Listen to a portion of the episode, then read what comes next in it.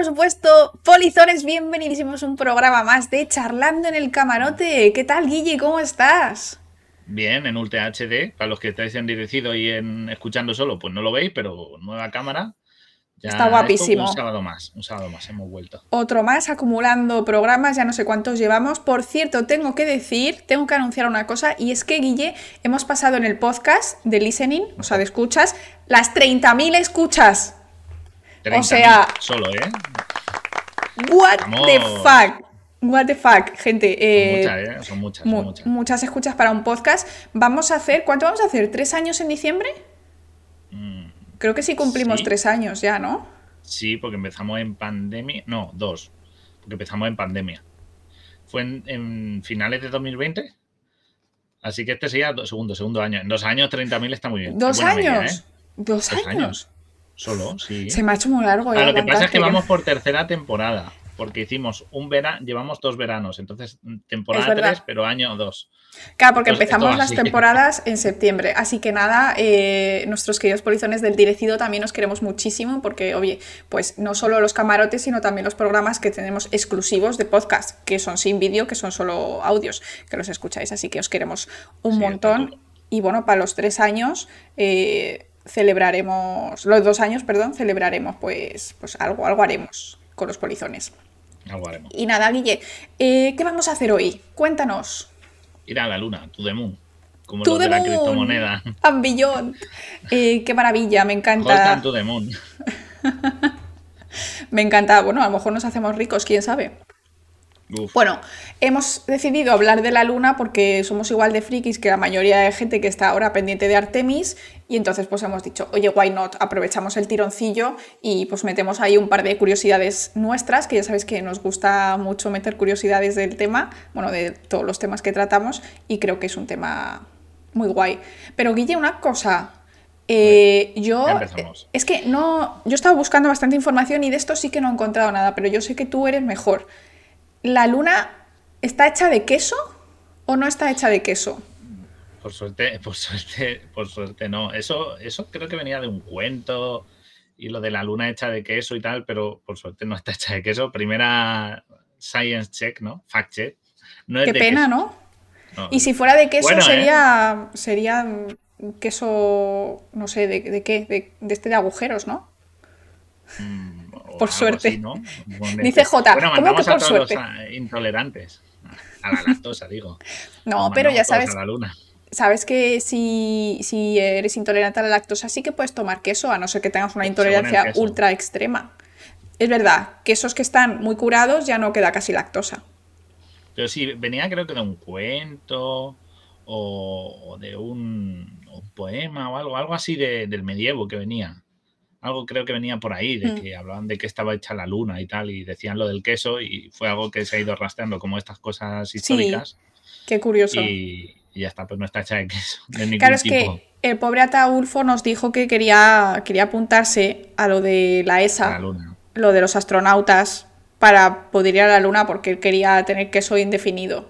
Porque aquí, a ver, ya sabéis qué pasa con el queso, si no toleras muy bien la lactosa y tiene un poco, pues huele mal el camarote. Entonces el pobre Ataulfo tiene el queso al límite, no le dejamos comer mucho, entonces él dijo, pues sí, pues me voy a la luna. Y en la luna pues como todo el queso. Con blackjack y queso, me voy a la luna con blackjack y queso. No, pero oye, hay gente a la que no le gusta nada el queso. Conozco a dos personas, dos, ¿eh? que ya es como mucho, que no, no toleran ningún tipo de queso, no voy a decir quién. Ningún tipo de queso. Ningún tipo de queso. O sea, Ni queso fresco. Ni siquiera un rata. no le gusta, ni. O sea, si toman una pizza y eso, pues es como bueno, no me queda más remedio, ¿no? Pero, pero rollo, me voy a comer un cacho de queso o queso rallado en algo o tal. Sea, Aliens. Mal, mal, mal, mal. Aliens, son dos personas. Dos personas, eso yo sí que no lo he visto nunca. A mí el queso fuerte no me gusta, pero el queso medio y el queso suave, vamos, o sea, eh, me tengo que comprimir, comprimir. me tengo que contener. También me, comprimo. comprimir en zip, ¿no? Mira, en el un policía nos dice, yo conozco uno que ni en pizza. Uf, madre mía. Es que es, que es, curioso. además el queso, a ver, si hablamos de, yo qué sé, de rollo roquefort o eso, que es muy fuerte, o un curado, que tiene un sabor potente, Pero es que cosas como eso, como el que echas en las pizzas o en la pasta o en la lasaña, es como insípido. No, sí, no sabe a nada. Da textura. Es como más la textura, exacto, que, esto. Pero no sé. No sé, bueno, bueno. esa gente no. Yo no voy a decir nada porque a mí no me gusta el chocolate. Entonces, pues. No, bueno, pero eso es lo de los que tenemos un programa que lo explicamos. es verdad. Exclamación podcast en el chat. Y si ya estás en el podcast, pues scroll para abajo y lo encuentras. Mira, me dice Lenilla, si no me gusta el queso no es de fiar. Un besito para Enilla que está en. Es que estoy en TikTok cada vez, ya lo sabes. Ahora los sábados hacemos el podcast también en TikTok. Que estamos plataforma, ¿eh? ¿Has visto? no hay nadie, hay una persona o dos, pero oye, se, agradece. se le agradece, ¿eh? Están ahí, Vale. Bueno, vamos con la luna. Venga. hay que irse a la luna que pilla muy lejos. Exacto. ¿Qué es la luna? Pues así, la cosa esa blanca. Porque la luna mola mucho, la luna, la luna es curiosa. Yo creo que hay mucho en torno a ella, porque por ejemplo, al sol se le tiene en la leyenda eso como lo que da vida, ¿no? La luz y tal. Pero la luna es como que genera mucho atractivo y yo creo que para cuando la gente se fijó que existía luna dijeron, es que es lo único que ves en el cielo nocturno, porque de día solo ves el sol. Claro. Pero de noche es, es lo que más llama la atención, porque tú puedes ver Marte, o sea, si os gusta si os gusta ir por la noche en verano a ver las estrellas, bueno, en invierno, pero en invierno, hace mucho frío. Pero en vez, o hay nubes, así que no ves nada. Pero en verano que no hay nube y hace calorcito, mucha gente va por la noche y hay una app que se llama Star Walk 2, no sé por ¿Ah, qué porque la primera no debía ir, y puedes ver eh, las estrellas y te dice las constelaciones y tal. ¡Qué guay! Y, te dice, eso es Marte, eso es Júpiter, pero tú lo ves y si no lo ves por el móvil, miras y dices, una estrella más. O sea, no son, sí, son llamativas visualmente, no, mm. son indistinguibles. Yo una vez iba caminando por ópera en Madrid y habían sacado de un centro de, em, pues no sé, de astronomía o lo que sea, había sacado un telescopio gigante y se podía observar Júpiter y sus lunas. O sea, era una cosa enorme. Era, o sea, la lente era como, así. Con un telescopio, de estos que ponen que son como un cañón que clavan en el suelo. Sí, sí, sí, una pasada. Y era pues de un centro del CSIC, creo, que habían pues eso, habían puesto ahí para un poco de divulgación científica y fue precioso, la verdad. Yo nunca pude imaginar que pudiese ver satélites de otros planetas. Porque bueno, el nuestro obviamente lo puedo ver siempre. Otras Se lunas. Pueden ver las lunas de otros planetas. ¿no? eso está mal, porque está mal decir las lunas de otros planetas. Son los satélites. Lunas solo hay una. Todos son satélites. A mí cuando veo pelis de ciencia ficción algo dice, las lunas de no. No, son satélites. La Luna es la definición de nuestro astro, de nuestro cuerpo celeste cercano. Satélites son todas. O sea, es como si dijera, hemos visto muchos titanes, porque como la Luna de Júpiter se llama Titán, o sea, el satélite de Júpiter, perdón, ya me equivoqué hasta yo. Como el satélite de Júpiter se llama Titán, dice, tiene muchos titanes orbitando a su alrededor. ¿A qué suena raro? Pues lo es como cuando ves un perro, claro, como cuando ves un perro y le llamas Tyson. Pero bueno, es una generalidad, que no pasa nada, que todo el mundo lo entiende. Sí, sí, pero si somos ahí accurate, habría que eso. Pero, pero sí, pero, la luna es lo que se ve. Y encima la luna es una cosa que, además, para más broma, eh, coge esa forma, ¿no? La forma curvada, cuando está en cuarto creciente o cuarto menguante. La sonrisita. Claro, te hace pensar, no es una esfera, que es lo que todo el mundo podía pensar. Entonces, la gente en esa época no entendía de qué venía, ¿no? Hasta que empezaron a entender la posición de la Tierra y el Sol y demás, decían, esto cambia de forma cada X tiempo ¿no? sí, cada, de hecho cada 29 días o así, es 28 y pico, es el ciclo lunar, que es bastante, bastante curioso. Luego contamos una curiosidad del ciclo lunar que, que circa, circa lunar, eh, su ciclo por ahí que tenemos nosotros. Carlos, no seas malo. No vamos a leer mensajes horribles de perritos. bueno. Bueno, vamos a ver. Eh, Centrémonos. ¿De dónde viene la Luna? Del espacio, ¿no? Bueno, eso ya lo sabemos. Bueno, nosotros también venimos del eh, espacio. Se supone que la Luna viene de, viene de la Tierra. ¿Vale? Ahí hubo varias hipótesis, pero en realidad la, hipótesis principal es que la echamos. Bueno, no, nosotros no. Eh, se vio de chocar contra la Tierra en formación. A ver, el sistema solar tiene unos 4.500 millones de años. ¿Vale? Pues se cree que unos 30 o 50 millones de años después de la formación del sistema solar, los planetas todavía estaban calientes, porque claro, ahí todo ahí mezclándose a toda velocidad alrededor de una estrella, pues, o sea, un poco... estaban blandiblues, para que nos entendamos. Entonces... La, madre, ¿no? Exacto. Entonces la hipótesis así más importante, más aceptada, es que se chocó contra la Tierra en esa época un bicho gigante tamaño Marte, ¿vale? Que llegó a la Tierra, le pegó una leche que pa' qué, y entonces pues eh, se terminó formando la Luna. Tengo por aquí una foto, es que tengo 800 cosas abiertas, un momentito. A ver, con orden. Mirad. Tamaño de Marte, ¿eh? que es como el que dice nada, algo chiquitito, ¿sabes? ¿Veis? Entonces la idea es que aquí se chocó algo, ¿veis? La, aquí, eh, si estáis en modo audio, pues es simplemente una foto de un supuesto planeta caliente, color naranja, que siempre es como caliente por la lava, y luego como una cosa arrastrándose de un golpetazo que se ha metido, ¿no? Entonces esa es la, teoría principal. Pero bueno, eh, la hipótesis... Se quedó orbitando. Claro, y como el efecto de la gravedad lo que hace es dar, dar... No debo hacer esto porque me va a ponerse loco el autozoom, me acabo de dar cuenta. Pero es que te he dicho que es que el autozoom no sirve, yo lo tengo quitado. Pero bueno, que es que yo alzo mucho las manos cuando hablo. Entonces, eso, el efecto lo que causa es la que se vaya compactando y vaya cogiendo esa forma esférica. Y claro, no, no tiene atmósfera, que esa es la otra. Porque aunque esté cerca, no llega a rascar nuestra atmósfera. Claro, sí que hay Sí que hay un poquito de hay un poquito de gas, pero se cree que es el que sale de la propia luna que va saliendo y como pues, no tiene casi gravedad y no tiene tampoco magnetosfera, pues eso se va diluyendo porque la gravedad es chiquitita. Y Silonde, muchísimas gracias por esa sub. Te queremos muchísimos. y viene a pagar el billete para el Artemis 3. El 2 no, ¿eh? No te fías del 2, no vaya a ser. Primero que vaya alguien. sí, apuesta, apuesta por el siguiente. Que, sí, que ya vaya otro, vaya aterrizando y eso. A Siloni la queremos mucho, mucho, mucho. Así que te reservamos, fíjate, te reservamos un billete gratuito en Artemis 3. Si tú quieres venir, tú gratis. La subcuenta ya. Va, a haber que poner mucho asiento, ¿eh? No va a haber. Va a haber que invertir mucho en asientos. Bueno, si vienen todos los suscriptores. vengan. Un Airbus y para arriba. Hay que poner un remolque o algo, le ponemos un remolque. ponemos una terminal o algo, autobuses. Vale. Bueno, entonces, la Luna, eso, es un trozo de tierra que se arrancó de que un otro planeta, por decirlo así, del tamaño de Marte, se la pegó contra la prototierra y se juntaron, pero de la, del golpe, como no es un impacto limpio, salieron trozos o salió un trozo grande y eso se quedó ahí dando vueltas hasta que se convirtió en la Luna y las dos masas que chocaron pues se fueron compactando hasta dar lugar a la Tierra. Exacto. Esa es la eh, teoría. sí, la hipótesis, no la teoría. Hay un par de estudios matemáticos eh, que ¿no? pues analizan cómo es la rotación de la Luna, la velocidad, eh, etcétera, y parece ser que es la más acertada, pero sigue siendo pues teoría, porque es una cosa que es bastante difícil de demostrar en realidad, o sea, perdón, hipótesis, porque es bastante difícil de demostrar. Pero bueno, está bastante aceptada y tiene bastante sentido, y de hecho, cuando vemos planetas que tienen anillos, es algo similar, pero simplemente que no se han unido en un solo objeto eh, gravitacional, simplemente pues se quedan ahí alrededor de ese planeta. Sería como algo similar, ¿no? Hay choques y cosas que se quedan flotando por ahí y ya está, y utilizan la gravedad para girar alrededor.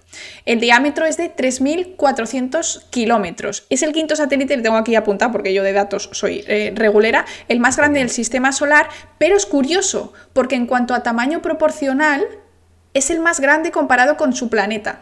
Es decir, la Luna comparado con la Tierra es un cuarto, sí, es un cuarto del diámetro y eh, otros satélites pueden ser más grandes, pero como su planeta es más grande, pues entonces en relación serían más pequeños. Esto es como cuando vas al gimnasio, Guille. Tú vas ah, al gimnasio y dices, ¿cuánto, ¿cuántos kilos levantas? Y dice, y dice una chica eh, que mide unos 60, no, yo levanto 60 kilos. Y entonces llega un tío de 2 metros y dice, pues yo levanto 70. Ah, claro. amigo. Es que, está ahí la cosa. Porque, Cuesta más lo otro. Claro, es que, por ejemplo, las que tiene Júpiter son monstruosamente grandes, pero es que Júpiter es. Es, es, enorme. Gigantesco, es que es enormísimo. Enormérrimo. Exacto. Enormérrimo, Exacto. seguro. Y si no, pues lo añadimos. La ves y dices, claro, es que Júpiter es como una mota, sus lunas, pero claro, comparado con la Tierra, a lo mejor esas lunas son más grandes que la propia Tierra. Efectivamente. Vale, pues nada, la formación de la, Luna. Y luego quería mencionar también que en la Luna hay agua, ¿vale? Sí que hay agua, se descubrió eh, en 2009, en la NASA eh, descubrió que, o sea, descubrió, comprobó finalmente que sí que había agua, ¿vale? O sea, estrellaron eh, la sonda Elecros, lo, estrellaron literalmente contra, contra la luna y de ahí salió polvito y ese polvito lo analizaron y vieron que sí, que efectivamente había agua en la luna. Y lo curioso, lo súper curioso de esto es que sigue habiendo bastante agua congelada en los cráteres, porque claro, la luna también se lleva bastantes impactos de, meteoritos y como no tiene atmósfera, pues no se queman, o sea que llegan tal cual. Entonces, pues hay bastantes cráteres, por eso pues tiene como marcas de, marcas de acné, sería así, algo así. Y hay algunos de ellos... hay para, para, golpes, ¿no? Exacto. Ahí como el portero. Exacto, es bastante, bastante agradable con nosotros. Entonces, es súper curioso porque cuando tú ves, imagínate un pozo, ¿vale? Uno de estos cráteres te lo puedes imaginar como un pozo pues ligeramente profundo, no uno que vaya hasta el centro de la Tierra, pero bueno, os imagináis, ¿vale? Eh, según da el sol, siempre hay un trozo de ese pozo que no da el sol, ¿vale? Por lo tanto, al parecer en algunos cráteres, en la zona oscura, en plan oscura forever, ¿no? En plan que siempre está en sombra. Cara oculta de la luna. no es la cara oculta de la luna, es la, cara oculta del cráter. ¿Vale? Pues en ah, esa cara oculta de los cráteres, como si fuese pues, ese pozo, ahí nunca da el sol y por lo tanto nunca se puede llegar a evaporar ese agua y ahí al parecer hay bastante hielo, entonces podría ser un, lugar interesante, lugares interesantes para poner ahí cerca bases, ir, picar hielito, traerlo a casa y lo, y lo, lo mueles, lo mueles y lo calientas para poder beber y para poder vivir y alimentar a tus plantitas. Hablaremos de bases lunares ahora, un poquito más sí, ahora hablamos, vamos a hablar de eso que tiene tela. Eh, y, lo más, y bueno, y otra cosa que sabemos es la atmósfera de la Luna, ¿no? Que no tiene, no tiene una atmósfera muy, muy apta para nosotros. También viene derivado por la gravedad, porque la gravedad también hace que, igual que atrae elementos, atrae los gases. Y claro, tiene una, una, atmósfera pues bastante débil, por decirlo así, y con, y con unos gases que pues, obviamente no son muy aptos para la vida, sobre todo porque es casi todo helio y argón. Exacto. O sea, que Entonces... se nos apitufa la voz, imagínate. y, nos ahogamos, que es peor. los selenitas todos con voz apitufada. Respecto, mira, respecto al agua, nos dice Amparo que muy bien para el whisky. Eh, y nos pregunta Agus, ¿el agua en la luna sería así tal cual la conocemos todos, no? Sí, el agua es agua, mm, estaría en forma de hielo, pero es H2O a lo mejor está, hay que limpiarla o destilarla. claro, los iones en suspensión sería lo que variaría. Pero bueno, si tú destilas el agua, en realidad H2O es, H2O. H2O es la molécula limpia tal cual. Lo que pasa es que ese agua pues tendrá a lo mejor eso por la atmósfera en la que se encuentra y que o en el suelo pues encontrarás unos iones que aquí no encuentras, por ejemplo, en un manantial normal potable. O sea, pero de nuevo, si tú lo purificas y tal, se puede y destilas para eliminar todos los iones, es que es H2O, la de la Tierra, la de la Luna, la de Marte o la del planeta que quieras. El agua es agua. La única diferencia que puede haber y que de hecho los científicos utilizan muchísimo para averiguar el origen de las moléculas de agua es el ratio de isótopos radioactivos del hidrógeno, ¿vale? El hidrógeno puede tener distintos números de, número de protones y por ejemplo podemos tener deuterio. ¿vale? Entonces, hay un porcentaje de, deuterio en X partes por millón de molécula de agua si proviene de la Tierra o sea, del mismo lugar que la Tierra. Entonces se, podría, se puede analizar y de hecho esto se ha utilizado para analizar recientemente un meteorito que acaba de caer, que venía de la zona de, por de Júpiter y demás, pero que en realidad venía de súper lejos. Y se ha visto que el agua que había en ese meteorito tenía el mismo ratio de deuterio-hidrógeno que el agua que tenemos en nuestra atmósfera. Por lo tanto, se concluye se concluye, bueno, hay cada vez más pistas que indican que el agua eh, de la Tierra en realidad viene de fuera, vino en meteoritos y pues de vez en cuando siguen viniendo algunos con algunas otras moléculas de, la, de agua. Porque antes había muchos más meteoritos que ahora en la formación del sistema solar. Ahora ya está todo mucho más estable y tenemos también planetas grandes como Júpiter, que bueno, pues ahí también hay un cinturón de, asteroides y demás que se comen todo, todo esto y nos salvan de, pues, de los golpes gordos esto es un sistema dinámico en el cual hay muchos objetos y es intentar, o sea, lo que entendemos de un cometa, o un, esto es eso, que tiene que dar un tiro entre muchas cosas que se están cruzando a la vez. Exacto. Y en movimiento. Y hay gravedad, es decir, si pasa cerca de algo grande, va a estar atraído. Y entonces desvía, su, camino, claro.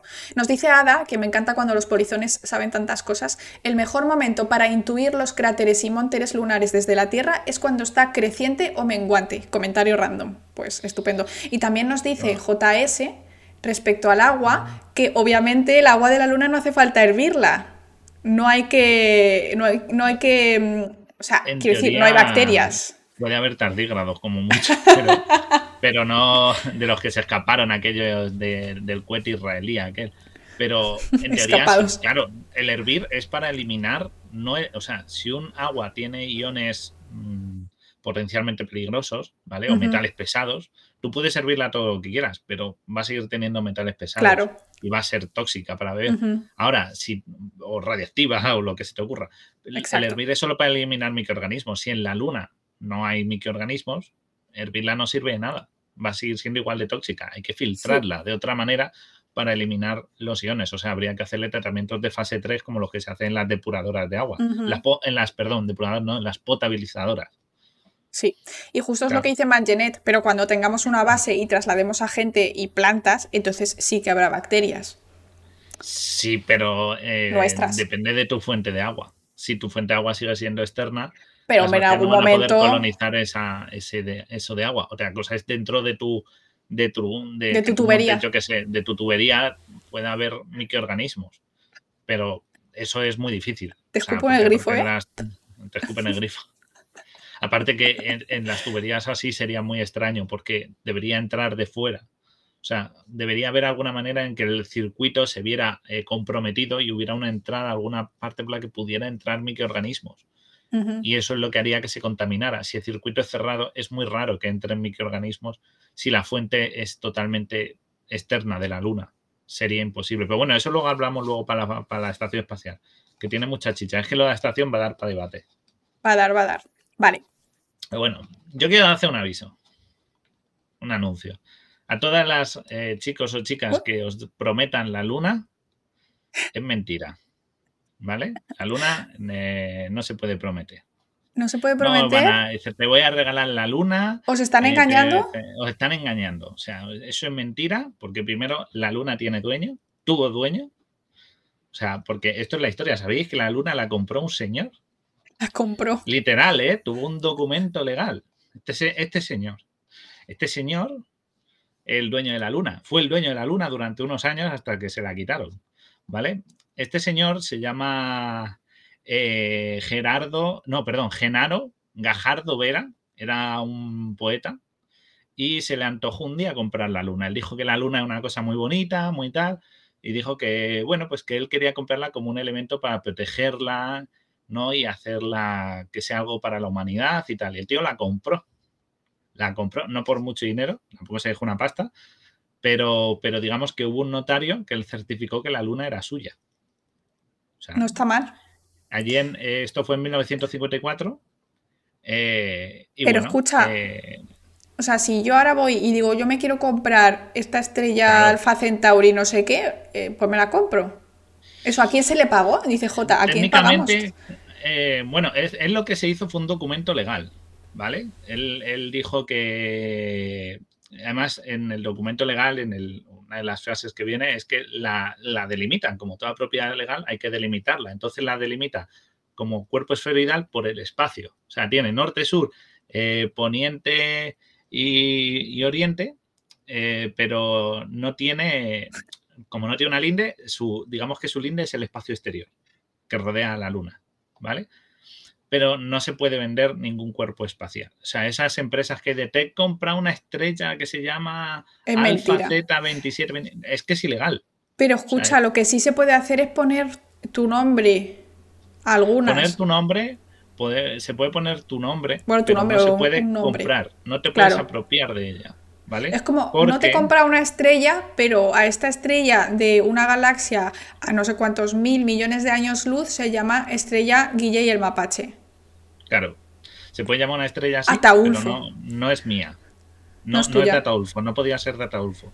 En ningún sentido, ¿vale? En ninguna concepción de explotación, pertenencia o utilización. No lo puede, no puedes, ¿vale? Porque eh, esto que hizo el señor este comprar en la Luna lo hizo en el año 1954 ¿vale? que además tengo aquí el estrato, dice Genaro Gajardo Veda, abogado, poeta, es dueño desde antes del año 1857. El tío tiró para atrás, ¿sabes? Los royalty. Dijo, uniendo su posesión a la de eh, sus antecesores del astro, satélite único de la Tierra con un diámetro de 3.400, o sea, 3.475 kilómetros, denominado Luna y cuyos deslindes por ser esferoidal son norte-sur, oriente y poniente, espacio sideral fija su domicilio y pone el domicilio ya del tío, del señor este, ¿vale?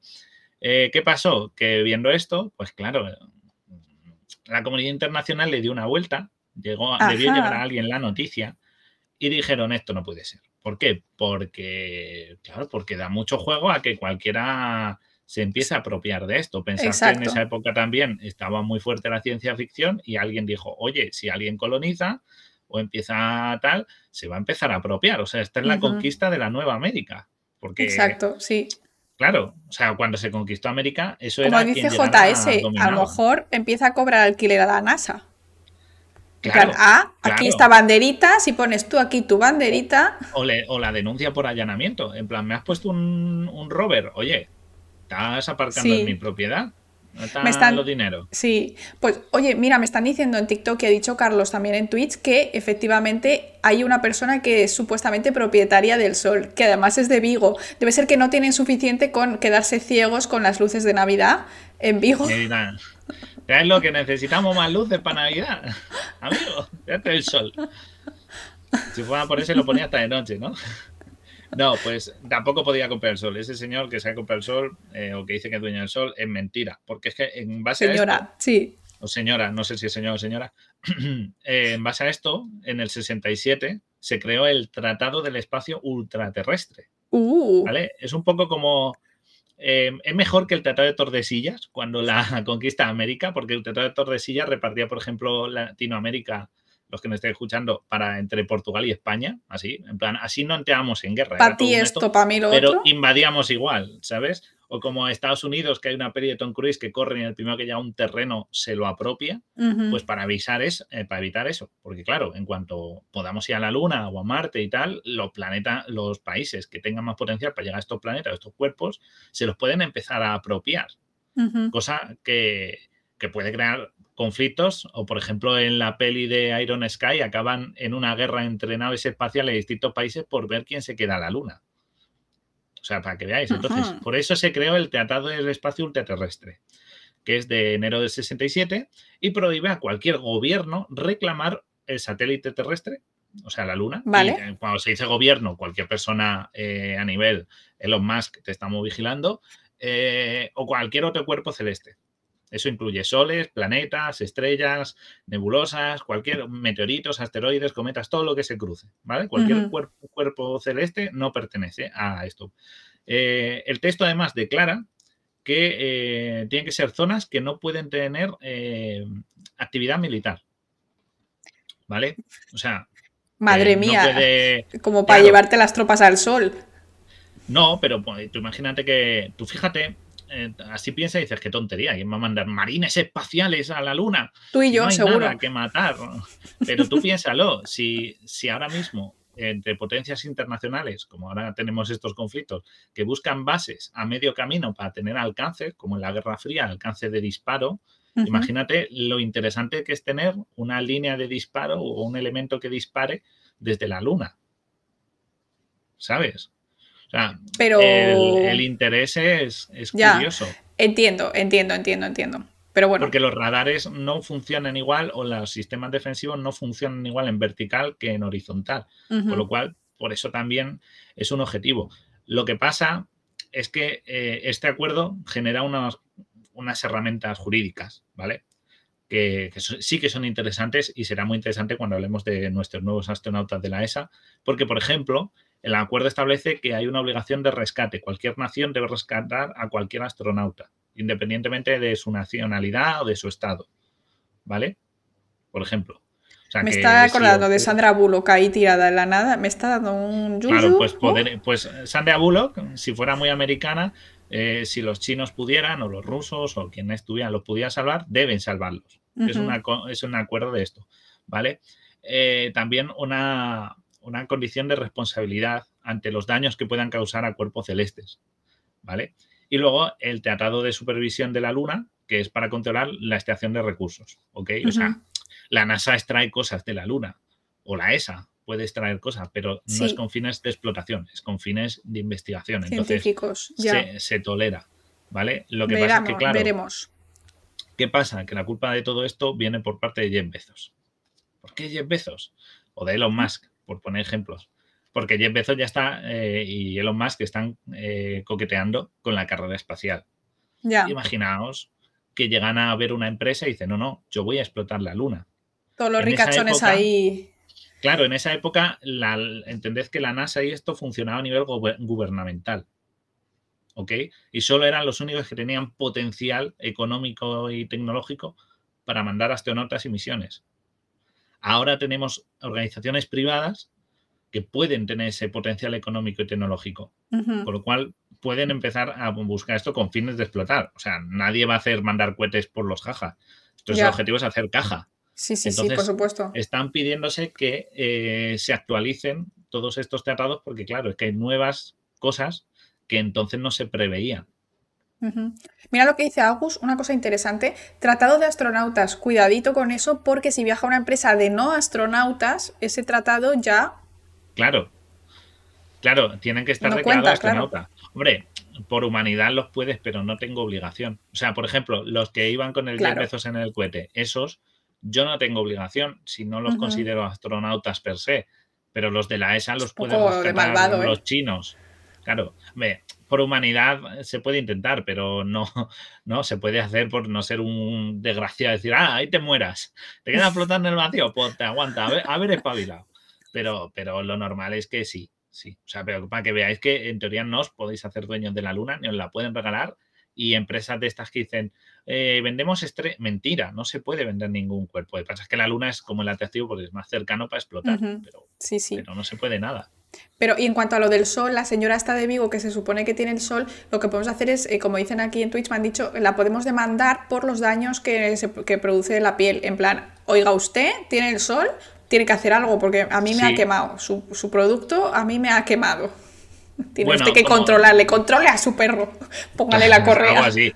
Seguramente dirá algo tipo, no, como es un, no depende de mi voluntad la actividad que realiza el sol, soy inocente de los cargos. Es que tenía, es que tenía que ser de Vigo, de verdad, ¿eh? Es que ¡Viva Vigo! Viva el vino, digo, el Vigo, Vigo. Como decía el señor, viva Vigo, me cago en la, en la no sé qué, decía. Pues sí, pues nada, nada. Esta señora eh, eh, que, a ver, lo estoy mirando, pagó, pagó, 10.000 pavos. En serio, pagó 10.000 pavos. Ostras, ¿eh? Hay que ser tonto. Me cago en la. Dice, viva amigo, me cago en la. Eso es lo que dijo el pues señor de Vigo. Gracioso. Eh, dice que niega cobrar un impuesto, es que lo estoy buscando.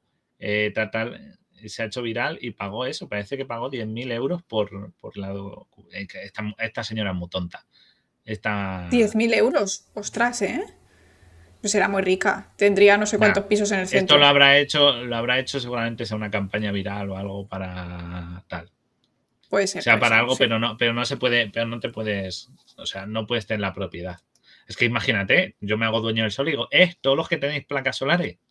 Apaga, a poquines. espera un momento, eso ya lo hizo el gobierno español. Esa señora también tiene. Esa señora también tiene registrado el grito de Tarzán. Eh, eso sí se puede registrar. Bueno, eso no sé si lo tendría ya registrado, pero eso sí se puede registrar. Pero Disney no, no lo previó. previó. Eh, no, creo que no es de la Disney. Creo que pertenece. La primera peli de Tarzán creo que es de la Metro. O sea. Ah, vale. Yo ya me iba a los 90. Eso de las propiedades. Claro, eh, lo que pasa es que las propiedades intelectuales es un mundo. Y aparte hay algunas que se caducan, en teoría al siglo caducan las propiedades intelectuales, pero Disney ha encontrado una fórmula legal para seguir renovándolas, porque entonces Mickey tendría que ser de libre acceso para todo el mundo y no ser una marca. Mickey para todos. Con copyright. Pero como, pero han descubierto una forma de actualizar los acuerdos para volver a seguir sacando, sacando money. Madre mía, yo voy a decir una cosa, pero Disney es súper malvado, en realidad. Es una empresa que todo el mundo. Es, que. No, yo es que me imagino Disney, fuera de coña. Esto ya, yo Disney lo veo así. Todo el mundo ve Disney como en plan, oh, Disneyland París, castillos, diversión, me encanta, el corazoncito se me encoge de felicidad. A mí, Disney me da miedo. Te lo digo de verdad. O sea, es como. Lo veo como una empresa como si fuese un supervillano que por fuera tiene una empresa guay y luego por dentro hace cosas malvadas. Así veo yo a Disney, os lo juro. Pues mira, tiene más de un siglo el grito de Tarzán, con lo cual está libre de derechos. Es del 18. De la, la peli de Johnny Westmuller es del 18, así que al tener más de un siglo de antigüedad no tiene no es propiedad intelectual de nadie. A menos que alguien la haya se haya inventado una fórmula legal para actualizarla, es libre de derechos. Es como la obra de Lovecraft, ya tiene más de un siglo. Es, es libre de derechos. Lo puedes usar y no te y no lo puedes reclamar. Mira, Nagate está, está, conmigo con lo de que Disney en realidad es una empresa de supervillanos malvada. Sí, totalmente. Es que, por favor, ah. o sea. ¿En quién se basan para hacer los villanos? En sí mismos, claramente. Sí, sí, son, son el mal y el capital, eh, Disney. Hay que tenerse, hay que andarse con ojo. Andarse con ojo, gente, ¿eh? Polizones, cuidaos de Disney, que nosotros os hemos avisado. Luego no vengáis llorando. ¿Eh? si os rompen los sueños de tener una, vida eh, felices para siempre y comieron perdices, eso es el plan que tienen ellos. Nos denuncia Disney por meter en vez de un ratón en un barco un mapache, ¿sabes? Rollo, es un plagio. Y nos denuncia Disney, ¿te imaginas? En plan, porque tenemos un mapache que pilota un barco y ahí eh, dice, esto es de Steamboat Willie del año 1900, es un plagio. Y nos a ver, un juicio como el de los Simpsons con Rasca y Pica, igual. el plagio está clarísimo. o sea, es que está clarísimo, ¿eh? Ay, por favor, ay, por favor. Nos salta el copyright. Bueno, el caso es que, Guille, ¿hemos ido a la luna o no hemos ido? La luna es un la luna sí hemos ido. O sea, recordad que tenéis esos programas de las conspiraciones, ¿no? Bueno, antes, antes de eso, mm, yo quiero ah, que me cuentes lo de esto, que se nos olvida, lo de los ritmos lunares. Es que otro día escuché o vi un tuit por ahí que decía que hablaba de los ritmos lunares, ¿vale? Porque a mí hay una cosa que me, pare, que me ha parecido siempre mega magufa, ¿vale? que es cuando una persona dice, oye, estoy como, estoy como nervioso, ¿no? Es por la luna. A ver, si me dicen ya Mercurio retrógrado, digo, bueno, cierro la puerta y me voy, ¿sabes? La cierro por fuera, ya, no, lo siento, pero yo eso no, no puedo. Pero cuando dicen cosas de la luna, digo, a ver, me suena un poco raro, pero sí es verdad que... Eh, quiero decir, está cerca de nosotros y hemos evolucionado con ella desde que la Tierra casi es Tierra.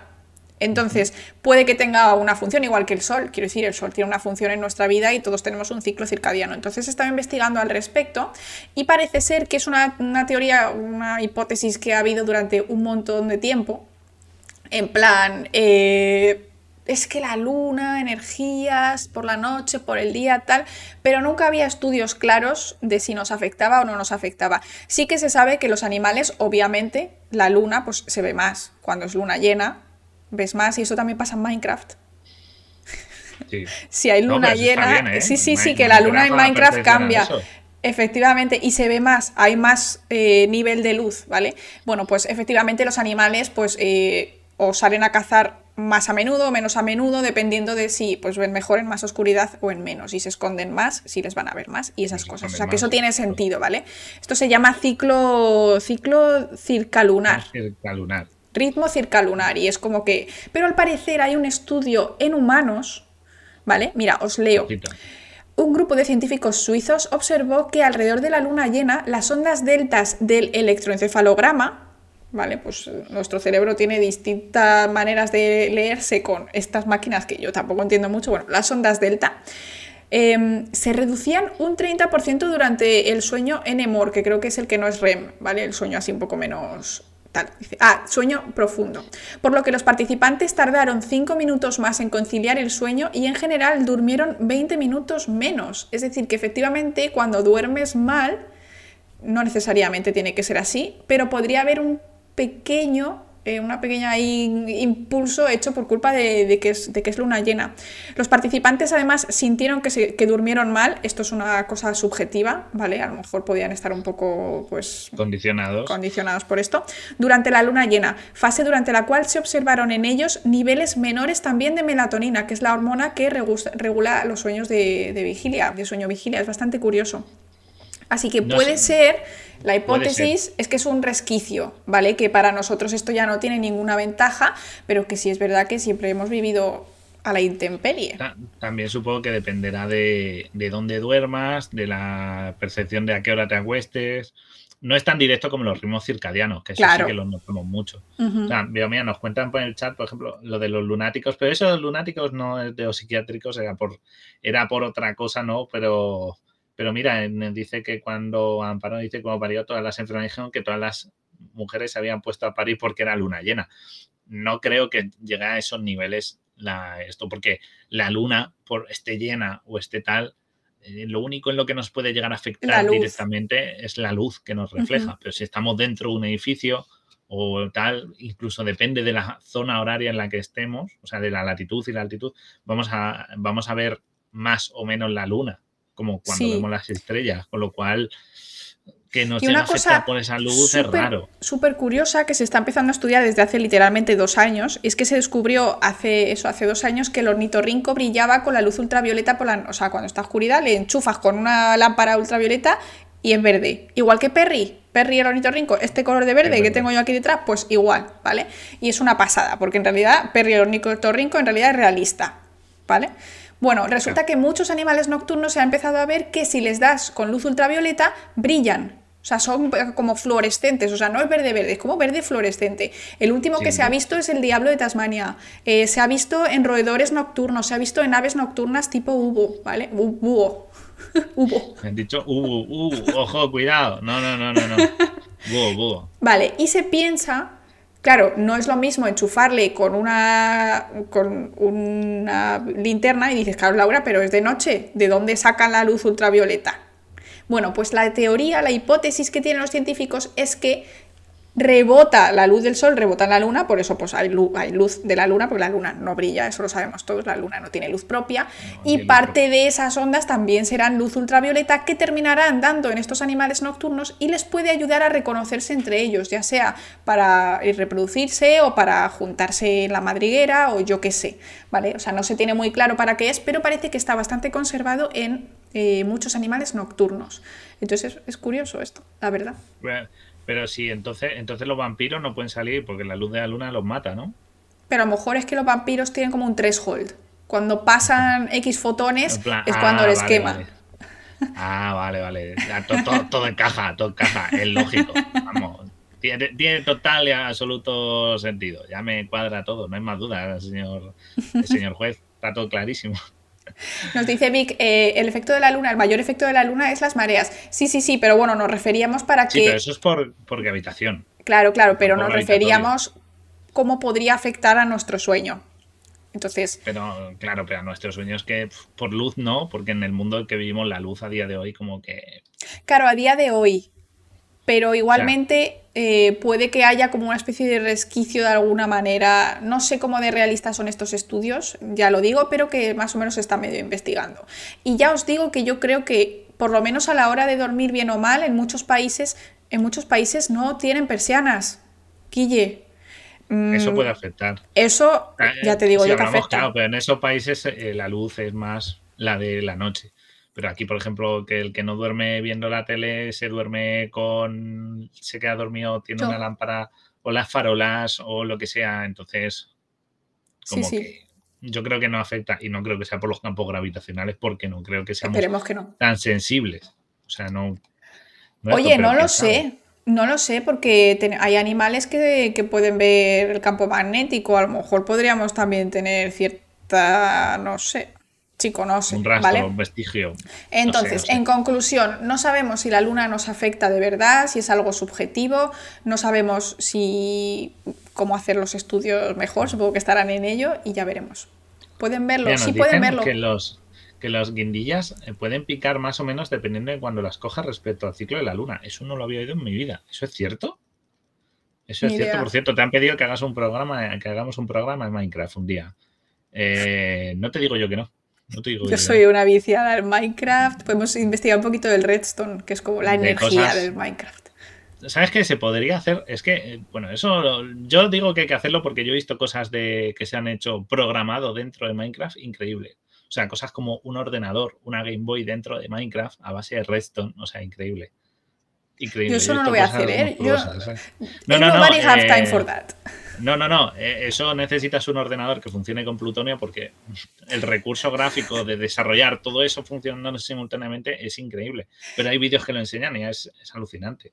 O sea, cómo se puede programar dentro de cómo funciona esa programación, me encantaría verlo. No os digo que no, ¿eh? Y cosas mm. curiosas de, cómo los biomas que tiene Minecraft, eso está curioso. Nos preguntan a Gate, que voy a hacer eh, inciso, que estoy hoy, está iniciando en el chat. Laura está a tope con los datos. Eh, ¿Se sabe qué órgano utilizan los animales para ver el campo magnético? Sí, ya se ha descubierto hace un año más o menos. Se vio que era por los ojos. Tiene una proteína especial, por lo menos eh, los petirrojos, que son los que analizaron ellos, que son migratorios. además salió una noticia y yo tengo un vídeo súper chulo. si lo quieres buscar, está, está por ahí por TikTok. creo que lo tengo anclado porque está muy chulo. Y básicamente tienen una proteína que, em, pues con cuántica, por decirlo de alguna manera, es capaz de detectar los cambios en el, campo magnético. Entonces, como la tienen en los ojos, son las, las, células de los ojos las que llevan la señal a las neuronas y por lo tanto se activa la parte del cerebro de los ojos. Entonces, ellos, en teoría, entre comillas, ven el campo magnético, pero no lo ven, o sea, no, no sé si lo ven amarillo, verde, no podemos saberlo. Estoy, intentando leer eh, el chat está todo lo que habéis puesto, que estaba el chat contando eso y como estoy ahí leyendo, me habéis visto. Eh, bueno, sí, lo de, lo de, estoy viendo lo del libro de Tim Powers, que los vampiros se explican mediante una incidencia o rayo del sol por el bamboleo de la Tierra. Uh, buscaremos eso. Ah, sí, sí, sí. Y sí, Iván, lo buscaremos. De verdad que hay cosas interesantes en Minecraft de cómo funciona internamente. No, no os digo yo que no. Lo, haremos, lo haremos. Yo me lo nos comprometemos. Si es antes de final de año, eso tengo que cantar porque ya estamos muy apurados. Entrar, entrar, de alguna manera lo miraremos para ver si puede entrar. Eh, pero bueno, que la eso, que el ciclo lunar, la verdad es que yo me no, no creo que de verdad nos pueda afectar tanto. Yo estoy en, la, en el lado de los que no cree que puede afectarnos al sueño. Yo creo que no, puede afectar duermes mucho. Duermes expuesto a la, O sea, si me dices, es que vives en el campo, apenas tienes luz eh, no tienes electricidad o luz artificial y vives y duermes cerca de una ventana y la iluminación cambia según la noche y tal, te puedo decir, vale, ok, te lo compro, pero en una ciudad con farolas y tal, yo creo que no afecta en nada. Ya, bueno. No creo que sea lo, dicho, está por ver, se está estudiando y la idea es ¿eh? que no es, no es descartable a día de hoy porque no hay estudios suficientes como para decir que no, pero tampoco hay estudios para decir que sí. Entonces está ahí, ahí. ¿La luna te afecta? Puede afectarte. No sabemos por qué ni cómo y si es cierto o te lo has inventado. Que pues también que nos lo inventemos, que todos nos inventamos cosas. Como está ahí, ahí. ¡Oh! Nos viene ahí un montón de. Dios mío. Jordi, muchísimas gracias por traernos a tu gente. ¿Cómo estáis? derrapada, increíble. Miguel, resume quiénes somos. Da la bienvenida. Somos el Darwin, canal de ciencia. Eh, estamos en Spotify, en, en iVoox, aquí en Twitch, en YouTube si nos queréis buscar y hacemos programas de ciencia, hablamos de cosas. Hoy ha tocado la luna porque la luna. no estamos, es to the moon, pero sin criptomonedas. Y estamos hablando, habéis llegado justo, estábamos hablando de los ritmos de sueño circalunares, que se está viendo ahí que a lo mejor la luna nos puede afectar a los sueños. Y hoy vamos a hablar de la llegada del hombre a la luna, de cómo ha sido, eh, qué pasó, qué no pasó, si fue toda una película de Kubrick, como nos han dicho en el chat. Así que esto, iros uniendo y cogiendo sitio, que vemos todos, ahí los tenemos a los, a los tres. Qué cuello tiene, ¿eh? Ahí el de, izquierda derecha, creo que Fernando Alonso. Eh, eh, ¿Cómo era? era Aldrin, Astro, no es ciclista. Eh, ¿Y quién eran los otros? Eh, Está por ahí escrito. Yo es que soy malísima con los nombres. Yo me lo sé, sabía que estaba. Y Collins. Era Collins. Collins era el que no bajó. Ese se quedó dentro a... No, el corazón roto. Ese se, quedó ahí diciendo, bueno, pues nada. Eh, todo esto de izquierda a derecha, aquí lo tengo. Astron es el de la izquierda.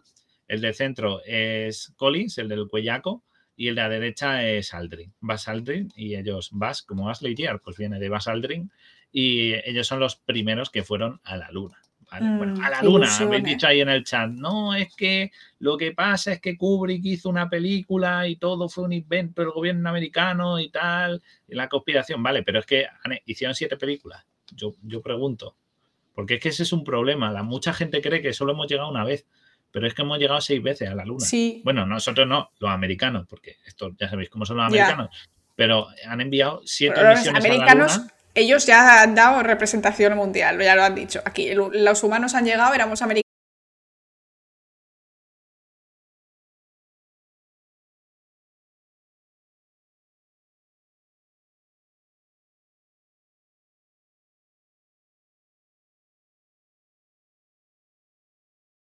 Oh, madre mía, de verdad, el peor momento. Ya, en, ¿Ya estamos todos bien? Vale, bien. ¿Nadie se ha caído? ¿Estáis todos bien? bien. Lo siento, gente. Mi internet va fatal. Eh, ya, eh, que Dice, si alguien, se puede creer que Colin no bajó. Es que yo hubiera bajado. Yo bajaría, ¿eh? Yo bajaría. Yo diría, yo diría tú. Uy se, uy, se, me ha caído este pañuelito, tengo que recogerlo o que no puedo dejar basura. Ay. Astron, eh, vigérame la puerta, quédate dos déjame pisar. O sea, te pegarte toda esa paliza de entrenamiento, la formación, tal, y te diga, no, no, no bajes. Hombre. Por favor, o sea, tocar con la puntita. Con... con las botas, que me falta, me aprieto el casco y para afuera. O sea, déjame. yo iría. Porfa. A ver, yo creo que sí que bajó. Cuando vieron que era más o menos seguro, y de hecho, si quieres, podemos poner, busco ahora eh, rápido un vídeo, porque se tropiezan mucho en la luna, porque claro, van patosos. Y es un vídeo graciosísimo, como de un minuto de astronautas tropezándose en la luna. Es buenísimo. Puedo buscarlo. Sí, búscalo mientras. Eh, sí que lo, que lo que me parece alucinante, a lo mejor es porque le roban el módulo, ¿sabes? Rollo, hostia, tú, es un barrio chungo este. No, levantan el, no levantan el módulo, quédate vigilando, algo así. O a, lo mejor te imaginas que salen todos y dices, tú has cogido las llaves. Hostia, las llaves. Aldrin, la. Esa soy yo a diario. no, no, no, Aldrin. Yo, yo me estaba poniendo a puta, tío. Yo, yo no cojo las llaves de esto. ¿Te imaginas ahí? Se quedan. La misión fracasa porque se dejan las llaves dentro. ¿Te lo imaginas? Buenísimo. Por favor, hombre, yo creo que no. Mira, ahí estamos viendo cómo se tropieza. buenísimo, ¿eh? Las tomas falsas. Ahí va. Parece que está en una cama elástica y en plan, me caigo para adelante, reboto. Bueno, bueno, buenísimo. Lo que, sí que. Eh, em, me recuerda un poco cuando estás bajo el agua y a veces como que, ¿no? que bamboleas así. esto no parece que sea hecho por cables ni cosas así. La verdad es, que... sí, es raro. O sea, yo creo que, es, es, realista, porque yo creo que eso en la Tierra, por lo menos entonces, no lo sé. se tropiezan raro, es que es como que, se, tropiezan lento. es que no apoyan, si ve, porque el teaje aparte eh, tendrá sus incomodidades y claro, a la hora de moverse eh, parece que incluso van haciendo como medio contrapeso. Ahí ya se ha quedado dormido. Aldrin despierta. Aldrin le da una. claro, pero es que pesa muy poco, porque me que la gravedad en, la Luna es un sexto de la Tierra. Es que hemos visto, o sea, nosotros por la estación espacial vemos gravedad cero, sensación de ingravidez, la gravedad de la Tierra, pero no hemos visto exactamente bien cómo funciona eh, o una persona cómo se desenvuelve en menos gravedad. Hay un lo más parecido es bajo el agua. O sea, es y aún así mm, es distinto. Sí, hay un vídeo por ahí que es una simulación por internet de, gente, bueno, de cosas cayendo en la, en la Luna, en la Tierra, en Marte, con distintas gravedades. Uy, se ha acabado, ya está. Sí, con simulaciones de, vehículos, creo que eran, ¿no? En 3D. Eran como, ¿qué pasa si un coche se cae en la Luna, en la Tierra? Creo que era así. Y mola bastante, mola bastante. Y están como en una cama elástica, total. Si estabais en modo audio, eh, lo podéis ver. De, hecho, esto se sube a YouTube y se sube a Spotify, que están también en modo audio. Pero si no, queréis buscar el vídeo, yo he puesto en Google astronautas tropezándose y me ha salido. También, también te digo, a lo mejor ahora ya me cuadra lo de Collins. O sea, estaba ahí, imagínate, entra el Astron y el, y Aldrin y dice, ¿qué tal? Y dice, buf, nos hemos dado de hostia, es imposible andar, ¿eh? Y dijo Collins, Buah, ya, ya me bajo la próxima vez que vengamos, a ver, no, me apetece pegarme la paliza. Y los otros ahí reventados, quitándose el casco en plan doloridísimos y tal, reventados. Y otro, paso, paso, paso, paso. Me quedo aquí dentro, que se está calentico. No creo, pobre hombre. Pero, pero sí, sí, sí. Eh, pero eh, entonces hemos llegado. La confirmación es que hemos llegado. Además, no hemos llegado a lo que hemos dicho, no una, hemos llegado seis veces. exacto. iban a ser siete, pero la, hubo una que hubo un problemilla y no esto. O sea, hemos llegado. Eh, di, di, di. No, no, no, no, nada, dale, dale. Eh, y además, no, ninguno ha repetido. De los astronautas nunca han repetido y siempre han ido rotando. ¿Vale? O sea que estos tres que han ido solo fueron una vez. No se les volvía a enviar. Estos fueron en el 69, ¿ok? En julio del 69, este era el Apolo 11. Luego vino el Apolo 12 en el mismo año, a final de año. Mandaron dos porque dijeron, bueno, construimos dos que nos sale a mitad de precio, nos sale redondo y a final de año lanzamos otro. Como en hamburguesas, dos por uno el lunes. Además, eh, fijaos que cada uno retornó, siempre caen en el Pacífico, de todas las que tengo aquí eh, apuntadas, todos aterrizan de vuelta en el Pacífico, es como la zona perfecta para caer, porque hay mucho agua, por la, en verdad es por la, por la rotación de la Tierra y la distancia, siempre es como la zona que coincide. Y, bueno, pues la primera fue en el 69, en el, salieron el 16 y llegaron el 20. Se tarda cuatro, cuatro, días. en llegar. Cuatro o cinco. El Apolo 12, por ejemplo, tardó cinco. El Apolo 14 tardó seis. Va un poco oscilando, pero vamos, entre cuatro y cinco días para llegar a la Luna. Y en este caso, pues el primero ya sabéis, Armstrong, Aldrin y Collins, que son los que tienen la fama, más que nada, pues fueron los primeros. No es que hicieran nada excepcional, porque los otros hicieron cosas más interesantes. Estos solo llegaron, eh, bajaron y dijeron, pues ya, hemos llegado, ya está hecho, pues ya estaría. Y se, y se vinieron, no hicieron más. A ver, es que no sabían tampoco lo que se iban a encontrar, Guille. Tú imagínate que eres la NASA y que tienes que planear algo así. O sea, es un poco como que, que, cague, ¿no? Me da miedo. Claro. Y, y, esto lo que hicieron, pues eso, fue bajar y se volvieron. ¿Sabes? Esto como, como el, ir a Valencia a comerte la paella y volver en el día, pues algo así. Hombre, en el AVE, si tienes una oferta. No, oye. coche, en coche, el resto está en coche. la, gracia, la gracia estaría en coche. ¿Vale? Eh, luego mandaron a Apolo 12, eh, que nada, llegaron a poca distancia de la, de la Surveyor 3, que era una nave que mandaron en abril del 67, ¿ok? no tripulada. y lo que fueron fue a investigar, claro, lo dejaron aparcado, una nave sin tripular, y esto lo que fue es para ver qué tal estaba, eh, estaba de polvo, exposición a estar en la Luna. Radiación, claro. Claro un poco como una investigación de exposición a, las condiciones adversas de la Luna. Bueno, que no tiene mucha porque no tiene clima. bueno, pero hay polvo por ahí, ¿no? Que va cayendo. El polvo, la radiación que viene porque no tiene atmósfera, sometimiento a campos electromagnéticos y demás, pues todo eso eh, fue lo que fueron a comprobar, ¿vale? A ver qué pasa. Luego vino el Apolo 13, que tiene una peli muy famosa, que es la de Tom Hanks, que, está, que la podéis ver. Y estos no llegaron a la Luna. Qué, curioso el 13, ¿eh? la buena suerte. no llegan a la Luna porque se les petó un depósito de oxígeno. Entonces no estaban en condiciones de aterrizar, pero rodearon entera a la, a la Luna. Le dieron la vuelta y fueron por la cara oculta. Imagínate, Guille. O sea, tú imagínate ir a un, eh, o sea, te dicen vas a la luna, ya han ido dos antes, todo va a ir bien y de repente, Houston, tenemos un problema. Claro, es que de ahí viene Houston, tenemos un problema. Sí, sí, sí, totalmente. O sea, te cagas. El, claro, el Houston tenemos un problema, todo el mundo cree que es cuando la Luna, cuando se llevó a primera vez, pero no, es del Apolo 13. El problema era que había petado un tanque de oxígeno y decían, pues no vamos a poder aterrizar. Pero, pero volvieron a salvo y rodearon la Luna, que fue una de las eh, cosas. Una hazaña brutal. Claro, porque iban a la cara oculta. Sí. Entonces, eh, hubo un estuvieron 25 minutos. Mira, lo tengo aquí. Eh, ellos salieron el 11 de abril a las 7 de la tarde y el 14 de abril a las 3 de la madrugada, bueno, a las 3 y 6 explota un tanque y a las 3 y 8 llega el mensaje Houston tenemos un problema. Entonces, imagínate que estás así, te, cagas encima, o sea, por favor, o sea, horrible. Y, la media, y la media hora en la, en la cara oculta fue el momento en el que más Malboro se consumió en toda la NASA. O sea, sí. estuvieron ahí todos fumando como, como estos rezando. En Uf, qué locura.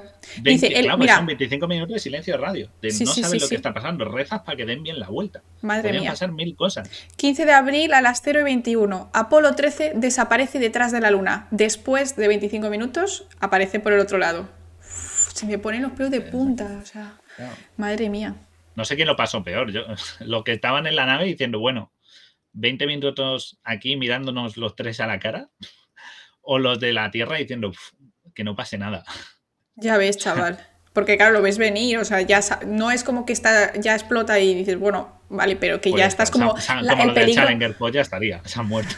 Guille, por favor. Se han matado. ¿Qué le vamos a hacer? Ya sabes lo que, ya sabes lo que ha pasado, ¿sabes? Ya te quitan la intriga, no sufres. Claro. Exacto. Aquí estaban saliendo, pero luego llegaron, como ves, llegaron sanos y salvos, no pisaron la luna, los pobrecillos que, bueno, tenían la ilusión, pero por lo menos no estaban muertos. Claro, llegaron eso. Todo, la, todo. que la peli está muy bien, además hacen la parte de la, de la cara oculta y tal. Está muy chula la peli, está muy, genera mucha tensión de eso de lo que fue esta situación y, y tiene cosas muy realistas de, de cómo funciona la vida de los astronautas en tal, es echarle un ojo. Pero bueno, volvieron vivos, volvieron vivos. JS me ha dicho que eso es spoiler. Oye.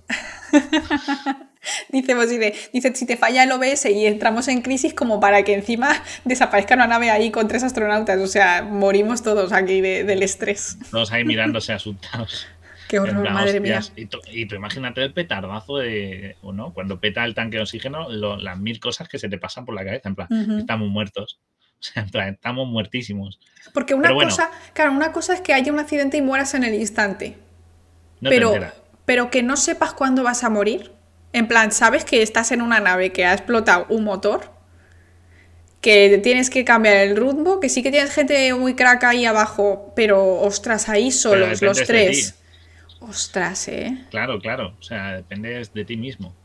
Y, pero bueno, esto no quitó el ánimo porque en el 71 dijeron otra vez para arriba. Ostras. Y una de los tres, ¿vale? En este caso, la siguiente, obviamente, por orden cronológico y de número, pues fue la, la Apolo 14 y fue en el 71, de nuevo otros cuatro o cinco días eh, y volvieron al Pacífico. Y en este caso, eh, lo que hicieron fue transportar el equipo. Eh, durante dos, eh, ¿cómo se llama? Unos, mm, los estos, los que van por la luna. Ay, Robert. el nombre. Sí, una especie, no el, no el rover lunar, sino que transportaron los equipos, ¿vale? ¿Ok? Vale. Para transportarlos. Y, tomaron muestras, y hicieron fotos, y bueno.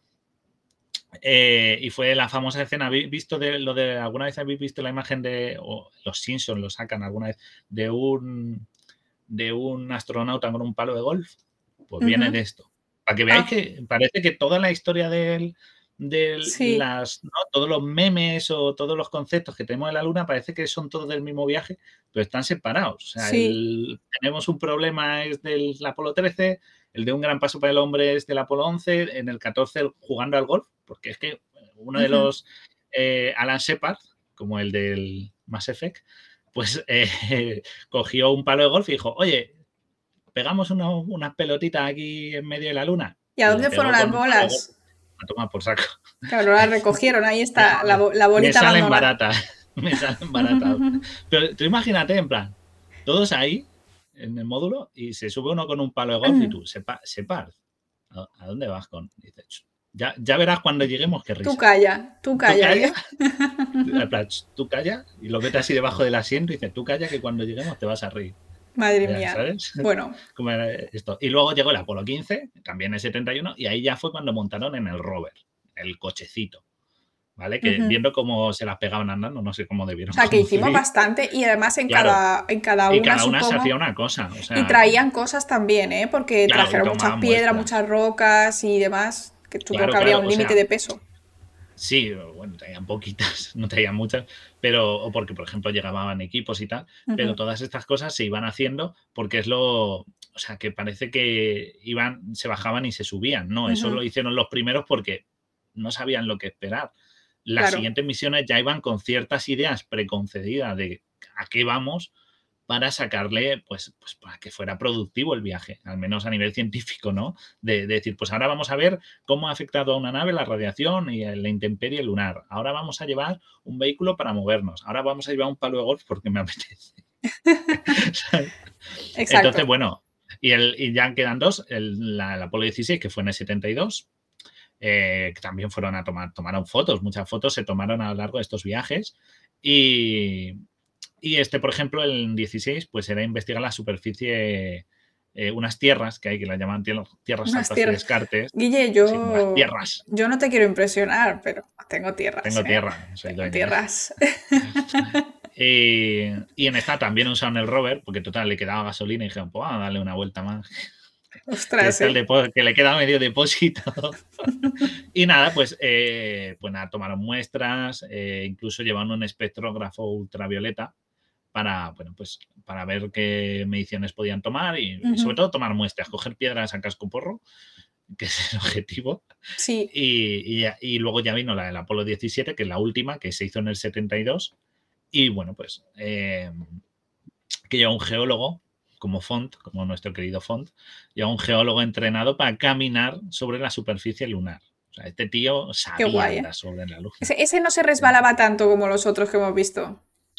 Claro, y además era el piloto del módulo. O sea, e-, era, era un crack. O sea, este tío sabe andar, sabe pilotar, sabe hacerlo todo. Los geólogos, yo creo que les viene la potencia de chupar las rocas. O sea, este, esta energía de ser unos cracks es por eso porque en la carrera les entrenan y tus, muchos minerales, huesos fuertes y cerebro bien, bien nutrido. Sí, sí, sí, sobre todo el sentido del equilibrio, que es lo importante. y bueno, pues estos son los que más andaron, ¿vale? Utilizaron también el rover y, curiosamente devolvieron muestras. Esto debieron decir, bueno, tenemos, ¿sabes? Me imagino en la NASA y tengo una. Tenemos suficiente. En plan, eh, tenemos mucha, hay que vaciar ese almacén dijo, no, súbela a la nave, las la tiramos por allí. Que, Qué locura, ¿no? ¿Sabes? Que no nos multan, las tiramos y ya está. Es verdad, porque la tierra, depende de donde sea, pues eh, tirar basura es eh, te pone multa, exacto, tienes que pagar la aduana. Qué fuerte, por favor. Y curiosamente, el, Eugene Cernan, que era el último, es, famoso porque fue el último en pisar la luna, igual que, que Astron y Aldrin fueron los primeros, pues este es famoso por ser el último y ya no se mandaron más misiones. Como curiosidad, siempre se han mandado tres personas, lo cual es raro. Es raro, sí. porque tres? Puedes mandar una más, tampoco es una gran diferencia a lo mejor. Pero siempre mandan tres personas y siempre, y siempre ha sido hombre. No se ha mandado ninguna mujer a, también, a, misiones lunares. La época en la que estábamos. 72. Claro. O sea, es esto. Pero que bueno, por curiosidad, ya pensando que había mandado tantos, si alguna se podía haber colado en, en algunos Un perrito, ¿no? ¿Te imaginas a, Stitch la, ahí? la, pobre Laika, no. Pobrecita. yo sé lo que le pasó a Laika, así que. Nadie quiere, nadie quiere llorar por Laika hoy. No, no, no. Pues ya dijeron que ya no más. Ah, hombre, yo te voy a decir que a mí eh, seis 6 de 7, porque bueno, esta que falló, me parece bastante. La verdad, yo no me esperaba que fueran tantas, yo sabía que alguna, pero 7, o sea, me parece una auténtica locura y mucho dinero. Sí, y sobre todo. Muchísimo dinero. Y sobre todo, a mí lo que me hace gracia es eso, que el Houston tenemos un problema, un gran paso para el hombre, lo del golf, lo del rover, me parece todo como de la misma, pero en verdad es que fue pasando en cosas, fue separado en el tiempo. Y luego mucha gente... pero fue en tres años, ¿eh? del 69 al 72. O sea, en tres años, siete misiones a la Luna es la hostia. Sí, luego es que mucha gente de todas formas dice, ¿y por qué no hemos seguido yendo a la Luna? Porque en realidad en principio tampoco había como o sea, bueno, primero el dinero, ¿no? Que cada vez que vas es una pasta, ¿vale? También se dejó de poner mucho dinero para, para, misiones espaciales. Fue como una época en la que hubo como un pinchazo de dinero brutal ¿no? Porque, pues, por la razón que sea, y luego pues hubo cada vez un poco menos, y entonces ha habido otras prioridades, ¿no? Que no sea ir a la Luna. Hemos eh, mandado cosas a Marte, hemos mandado Voyager, hemos mandado cosas que, bueno, que también estaba ocurriendo a la vez, pero bueno, que se estaban haciendo otras cosas. Y tampoco había como una necesidad muy clara de por qué hacer esto, ¿no? Hasta ahora que tenemos la idea de intentar hacer una base lunar. Pero, antes de ir al tema de bases lunares, bueno, España... es verdad, eso es lo que hay que mencionar. Eso es, mirad, aquí tenemos esta foto. Aquí tenemos la estación, aquí en Madrid. Eh, hay unos señores que fueron importantísimos en la llegada de los. Bueno, importantísimos, tenían una función bastante importante en la función de, la llegada, la primera llegada del Apolo 11 a la Luna, y es que por cómo gira la Luna alrededor de la Tierra, en Houston se quedaban sin conexión, Guille. O sea, no podían. No, podían hacer la llamadita de. ¿no? En plan, ¿estás llegando? ¿Qué ha pasado? ¿no? No, había cobertura. No había cobertura. Suele pasar. Y coincidía que tenía que ser sur de Europa, eh, quizá o norte, muy norte de África y demás. Y pues nada, eh, en Italia estaba en Regulinci, Francia le salía muy caro y en España pues teníamos ahí unas torrecillas de comunicación en Madrid y dijeron, pues aquí Pues venga, que llegue el mensaje a Madrid. Y el mensaje famoso de Neil Armstrong, de un pequeño paso para un hombre, un paso para una humanidad, lo escucharon los primeros del mundo, estos dos españoles, que tengo aquí eh, sus nombres. Espera, ahora os pongo la foto, que lo tengo apuntadito, porque tenemos un archivo gigante, esto. Eh, ¿Dónde está? ¿Lo he perdido? Eh, espera, espera, espera, espera, espera. Yo lo tengo. Carlos González y José Manuel Grande del Centro de Comunicación en NASCOM, que estaba en Robledo, como hemos dicho.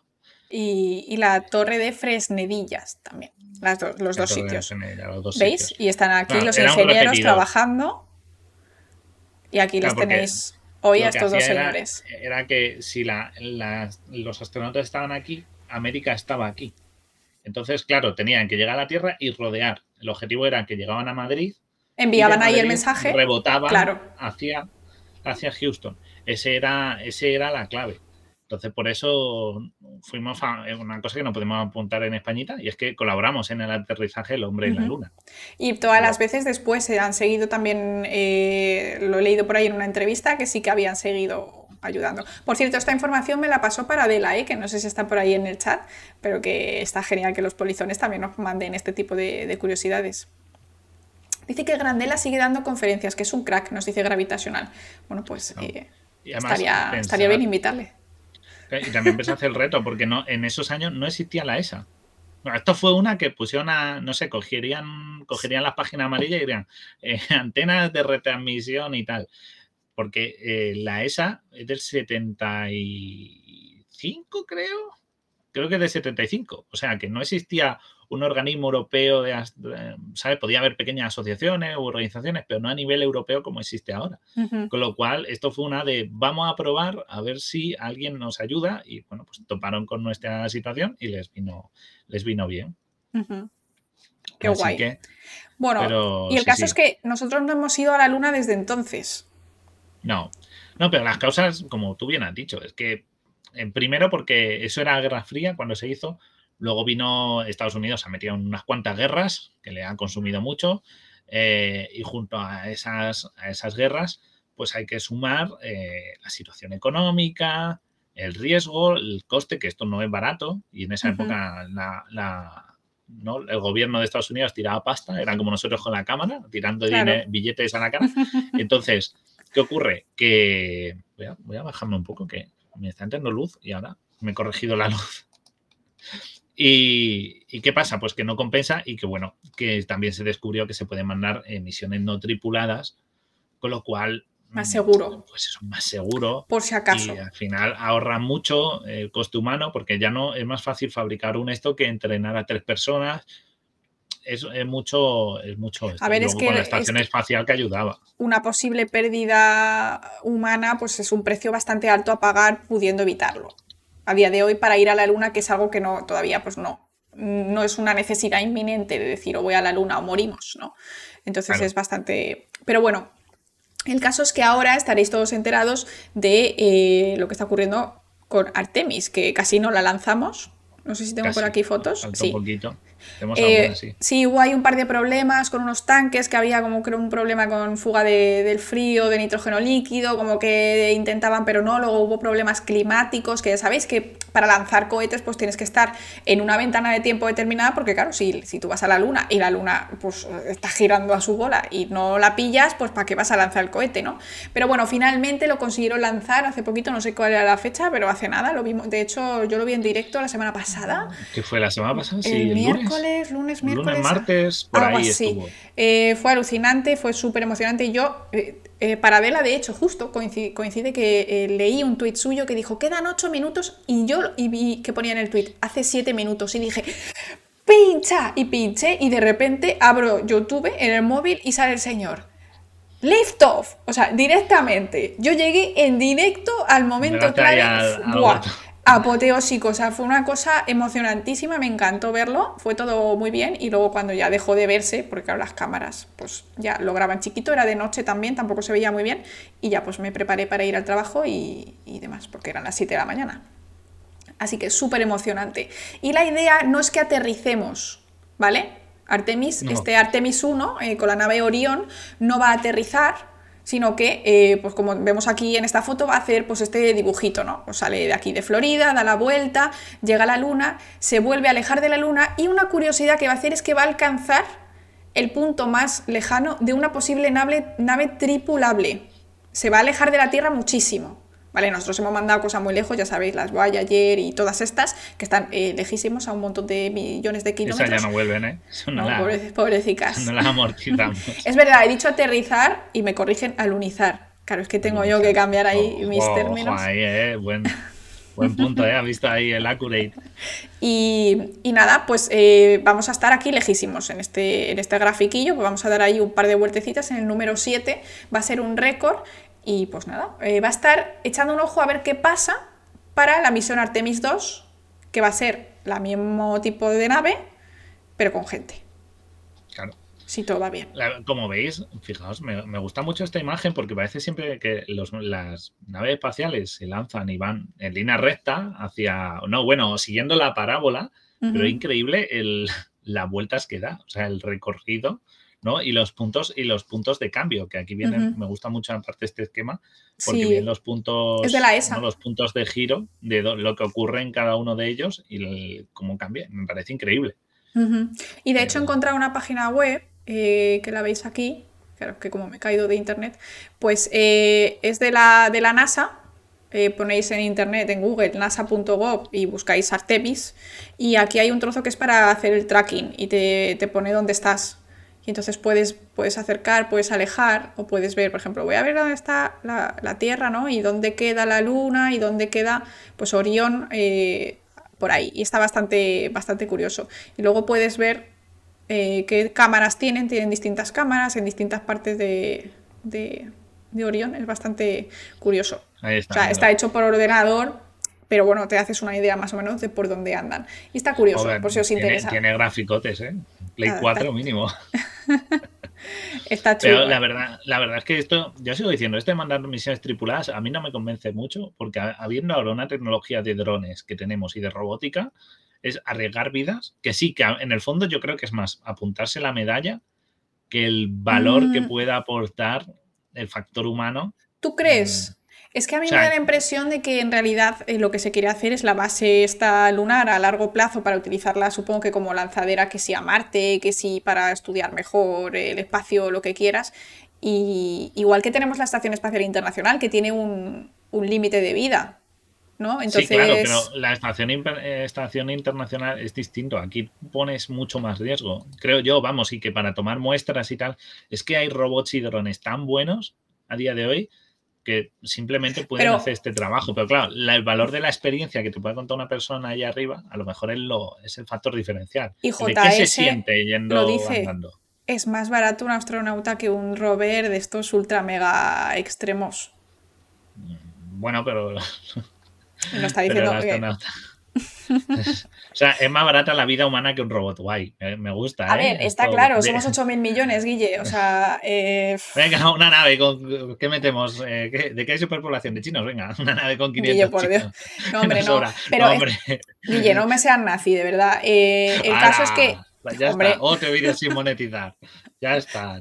Es que, Guille, o sea, cuando tengas tú tu propio canal, tú puedes decir lo que quieras. Si estás en Laura Flores no, no se puede ser así. Pero, es verdad, es verdad que, es curioso. O sea, me llama la atención. Sí que es verdad que, a ver, el aporte humano puede ser la manera de que te cuenten la experiencia y a que ahora tenemos cosas que entonces no teníamos, porque ah, entonces, fijaos las grabaciones, eran cutrísimas, se ven peor que mi anterior cámara. Entonces, ahora tenemos cosas como cámaras tan maravillosas como esta que hemos podido financiar con vuestras ayudas, queridos polizones, que, lo que dicen que permiten grabar en Ultra HD, en color, con, bueno, micrófono no serviría mucho porque habiendo apenas atmósfera no creo que haya mucho ruido, pero sí que pueden ir eh, haciendo un podcast, incluso grabando todo lo que van viendo. Eh, y eso puede dar una información muy interesante, más humana, más objetiva, más subjetiva. En realidad, Guille, es, lo mismo que decir por qué tienes científicos pudiendo crear máquinas que hagan los experimentos. Pero los científicos razonamos el porqué de los igual que ya, pero, pero, eh, razonan igual los, lo quiero decir, nosotros no vamos a enviar gente a la luna para pasear. La idea es mandar gente a la luna también para hacer experimentos, para intentar a largo o sea, es lo mismo que se hace en la Estación Espacial Internacional, esa gente son científicos. No, no somos tú y bueno, no. somos tú y yo. Yo sí soy científica, pero tampoco estaría no, nunca. en el campo de los científicos. Pero entiendes lo que, quiero decir, ¿no? Que sí, que sí. O sea, tiene un valor, pero que, espero que esto no se vuelva a tal para mandarles a hacer simplemente la foto y volver. O sea, algo como lo de Aldrin o lo de Astron y, este, y el Collins, pues no, no tiene sentido a día de hoy porque les mandaron para literalmente posarse y volver. O sea, eso, Efectivamente, para eso tenemos el Artemis 1, que hace eso y no pongo en riesgo vidas humanas ni nada. O sea, claro, pero ahora ponemos, eh, exacto, ¿no? Fichajes que queríamos presentarles oficialmente en el camarote, la fuente de información más importante de toda España en cuanto, en cuanto a astronomía. Mm, me gusta JS que dice, en el 69 les enviaron para hacer el payaso tal cual. Es que no hicieron nada. bueno, pero, eran otros tiempos, eran otros tiempos y era importante ir por lo que representa y los trajes han cambiado también mucho. O sea, a lo mejor ahora no se caen tanto. Bueno, de todas formas, eh, queríamos eh, hacer eh, un homenaje a nuestros nuevos astronautas españoles. Aplauso. Dos, ¿eh? Ojito. Uno principal eh, y, uno en reserva. Se llaman Pedro y Sara, pero los apellidos no me acuerdo porque tienen, o sea, creo Sara García y Pedro. Sí, Sara, ella, me acuerdo. Eh, lo tengo aquí apuntado, lo teníamos apuntado. Es que somos malísimos con los nombres, somos penosos. buenísimo, ya, te, las notas los apuntes. Sí, mm, se los comió mi perro. nosotros sí podemos decir que se los comió nuestros perros. y mi suegro los conoce, que mi suegro es fotógrafo de prensa y tiene una foto con ellos. Eh, qué maravilla. Qué maravilla. ¿Lo he apuntado o me lo he comido? son, famosos. los busco ahora mismo, ya está. Pablo Álvarez y Sara García. Disculpa a los aludidos por olvidarnos. Os queremos igual, o sea, lo que queremos es lo que representáis, nos encanta. Eh, me parece súper guay, eh, sobre todo pues que también haya mucha representación femenina en la ESA. Ha sido un proceso bastante largo, la verdad, al parecer bastante complicado. He leído por ahí, no sé si es un bulo o verdad, que el primer examen duraba 11 horas y hacían preguntas de todo tipo, 11 horas de examen. Son, de nuestra quinta, por cierto. Tienen 33 y 34 años, son de nuestra quinta. ¿No te sientes como un fracasado en la vida? Sí, Totalmente.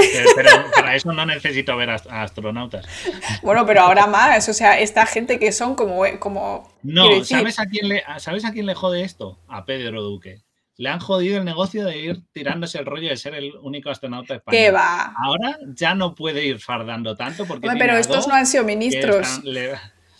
Eh, ahí, pues, quién sabe. ¿eh?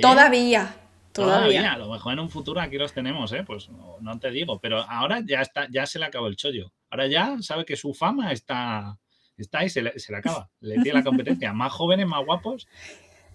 Además tengo que decir que ya podéis buscarles en Twitter porque ya se han hecho el Twitter oficial. Ella creo que es Sara Astro o Astro Sara y él pues no sé si es Astro Pablo o, no sé, eh, algo así. Entonces pues eh, podéis buscarles. Eh, sí, aquí tengo un poco de su esto que lo he buscado porque no le conteaba y, y, bueno, ella es biotecnóloga. investiga el cáncer. Sí, en el investiga el cáncer. Y, él es. Eh, ¿Dónde lo tengo aquí? ¿Dónde lo tengo aquí? Él lo tenía por aquí. No, no lo encuentro. Eh, ingeniero aeronáutico, perdón. ¿Vale? Y luego también mencionar. Viaja para Airbus. Importantísimo que por primera vez hay un astronauta, o sea, de los principales, que, es, eh, que tiene una discapacidad física. Es inglés, no me acuerdo su nombre tampoco, pero es que tampoco me acuerdo del nombre de la gente normal, ¿sabes? O sea, Guille porque está escrito en la pantalla, si no, no me acordaría. mucho, que si no... Pero esta persona es muy curioso porque eh, él es médico y tenía una vida normal, tuvo un accidente de tráfico y se tuvo que amputar una pierna y se convirtió en eh, medallista paralímpico. Entonces, que son personas, o sea, bastante destacables, no, son así cualquiera. John, McFall se llama. Y eh, se, le ha llamado para astronauta. Es el primer para astronauta. Curioso. O sea, el que lleva los frenos, ¿no? qué gracioso el chiste, malísimo. ¡Oh! Madre mía. Eh, a mí me moló mucho, lo que sí he visto, eh, lo podéis buscar, es el acto de presentación, me parece, o sea, es súper chulo. Como súper estrellas, ¿no? sí, es como, joder, la nueva alineación de la ESA, guay, con... Pues, me parece bastante, bastante adecuado. Me gusta que tenga esa pompa, ¿sabes? Que, joder, que, que, se viralice un poco esta idea, que se presente como lo que son, ¿verdad? Como si fueran rockstars, ¿sabes? Es que lo son. Que no sea algo como un comunicado que diga, ah, tenemos ¿cuántos son? ¿17? 17. Sí, creo 17, nuevos miembros, ¿no? En plan, hay un, pequeño post. No, no, no, haced un acto ahí con pompa, que se luzcan, que esta gente ha pasado un examen de miles. 22.000 personas. 22.000 eran, ¿no? Sí, pues eso. O sea, de 22.000, estar entre solo, o sea, las oposiciones más duras de la historia. Sí, sí, sí, que, sí. Que luzca, que se vea. A mí me gustó mucho que lo hicieran con esa pompa, que no hicieran algo formal y sobrio, no, eh, fuera un poquito exagerado, me gusta. Me encanta, me, encanta. Así que bueno, eh, no sabemos si irán a la Luna o solo se quedarán en la Estación Espacial Internacional o qué pasará, pero me parece bastante, bastante guay. Así que tenemos unos nuevos em, astronautas españoles. mira, nos dice y dice, alguno dirá que algún enchufe habrán tenido. Siempre habrá, porque era envidia, pero, pero yo creo que, no sé si, depende de la envidia para decir esas cosas. O sea, a mí, por ejemplo, me, yo no quiero ir a... increíble y tal, pero a mí yo no me apetece salir de la Tierra. Yo estoy muy bien aquí, siempre lo he dicho. De momento, o sea, a lo mejor en unos años con el cambio climático me pongo de los primeros para subirme al cohete, pero de momento no, no, o sea, no me dan envidia en el sentido de lo que hacen. no, yo veo que es un trabajo durísimo. Me parece alucinante, efectivamente, pero ostras, no, eh. no me da envidia de, jo, yo me gustaría serlo a mí, no, la verdad que no. Yo es que, vamos, no, tampoco.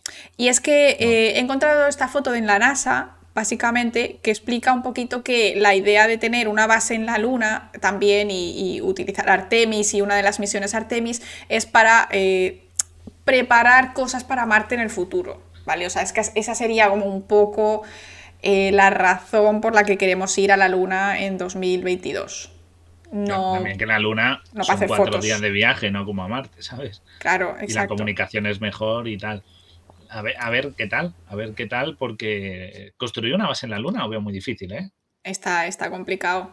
Y es que además hay un montón de, de, problemas que, que, hay que solventar. O sea, quiero decir, mm, estamos en el espacio exterior, no hay atmósfera, no estás en la Tierra, puedes tener tu nave y aunque sean solo cuatro días, hay un límite de cosas que podemos llevar. Es decir, una base tendrás que medio construirla. Claro, y no solo eso, eh, como tú bien has dicho, no tiene magnetosfera. Eh, por suerte, en este caso no es como Marte, que estás mm. vendidísimo a la radiación, porque aquí tenemos eh, a la Luna lámpara un poquito, no mucho, pero lámpara un poco la magnetosfera terrestre. Así que ahí podrías esto, que hay gente que decía que no, que es que tal, pues en este caso sí podría, pero tienes muchos problemas logísticos porque pensad que tienen que ser construcciones, eh, no puedes hacer como aquí, aquí cuando se construye tú pones unos cimientos, allanas terreno, allí no tienen que hacer eso, tienen que trabajar sobre terreno irregular para empezar. Exacto, mira, y además justo lo están diciendo en el chat, que es, es curioso, y que ha coincidido justo. Creo que se estaba investigando para aprovechar el regolito en la impresión 3D para trabajar en la Luna. Pues efectivamente se está investigando, he encontrado este, esta investigación de este hace... Sí, y es que fíjate qué curiosidad, porque tú tienes en la Luna el polvo lunar este, que son como rocas hechas polvo, y luego pues tienes rocas también mezcladas con un poco de agua, como decíamos, que se ha, se ha visto esto, pero en realidad no tienes como, pues cuando tú haces cemento, tú lo mezclas ahí con agua, ¿no? Para que haga la masa. Bueno, pues una de las cosas que han hecho, una de, las investigaciones más curiosas que he encontrado al respecto, es mezclarlo con orina de eh, astronauta. Bueno, claro, de astronauta o de señor rico que... Con agua, básicamente no. Con agua no, porque el contenido en urea es bastante importante ah, para hacer como de pegamentito.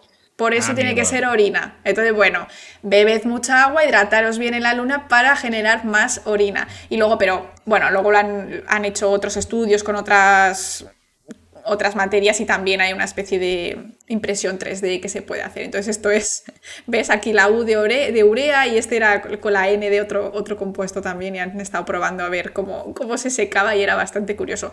Pero también he encontrado ya cositas más avanzadas. ¿Veis? Esta foto que tengo aquí es lo que querían ellos hacer con como una base hecha de, de regolito con pis. Vamos a ser sinceros. un, un, iceberg. Sí, o sea, como si fuese. Un iceberg, no, un, un, iglú. no, un iglú, perdón. Sí, querían hacer una especie de iglú eh, hecho con barro mm, de regolito con pis. Una cosa. una cosa así un poco. ¿eh? Es complejo. Yo creo que esto es más un estudio muy a pequeña escala que otra cosa. Y esto sí que se ha hecho con regolito traído de la luna. ¿vale? Pero he encontrado otra cosita por aquí, que es un grupo de investigación, han hecho una especie de regolito. Abacus. Dice, entro y hablando de pis, todo mal. Pero pis en la luna, hombre. Aquí, hola. Y además nos dicen en TikTok que eh, puede servir también para, combustible de cohetes. Y pues ahí un poquito de urea quemada. Eh, bueno, si consiguen también extraer hielo de la luna, pueden servirle para los combustibles. Sean para energía solar, usar ese agua para la energía solar. Sí, hacen instalaciones, pero, claro. yo esto lo veo muy complejo, ¿eh?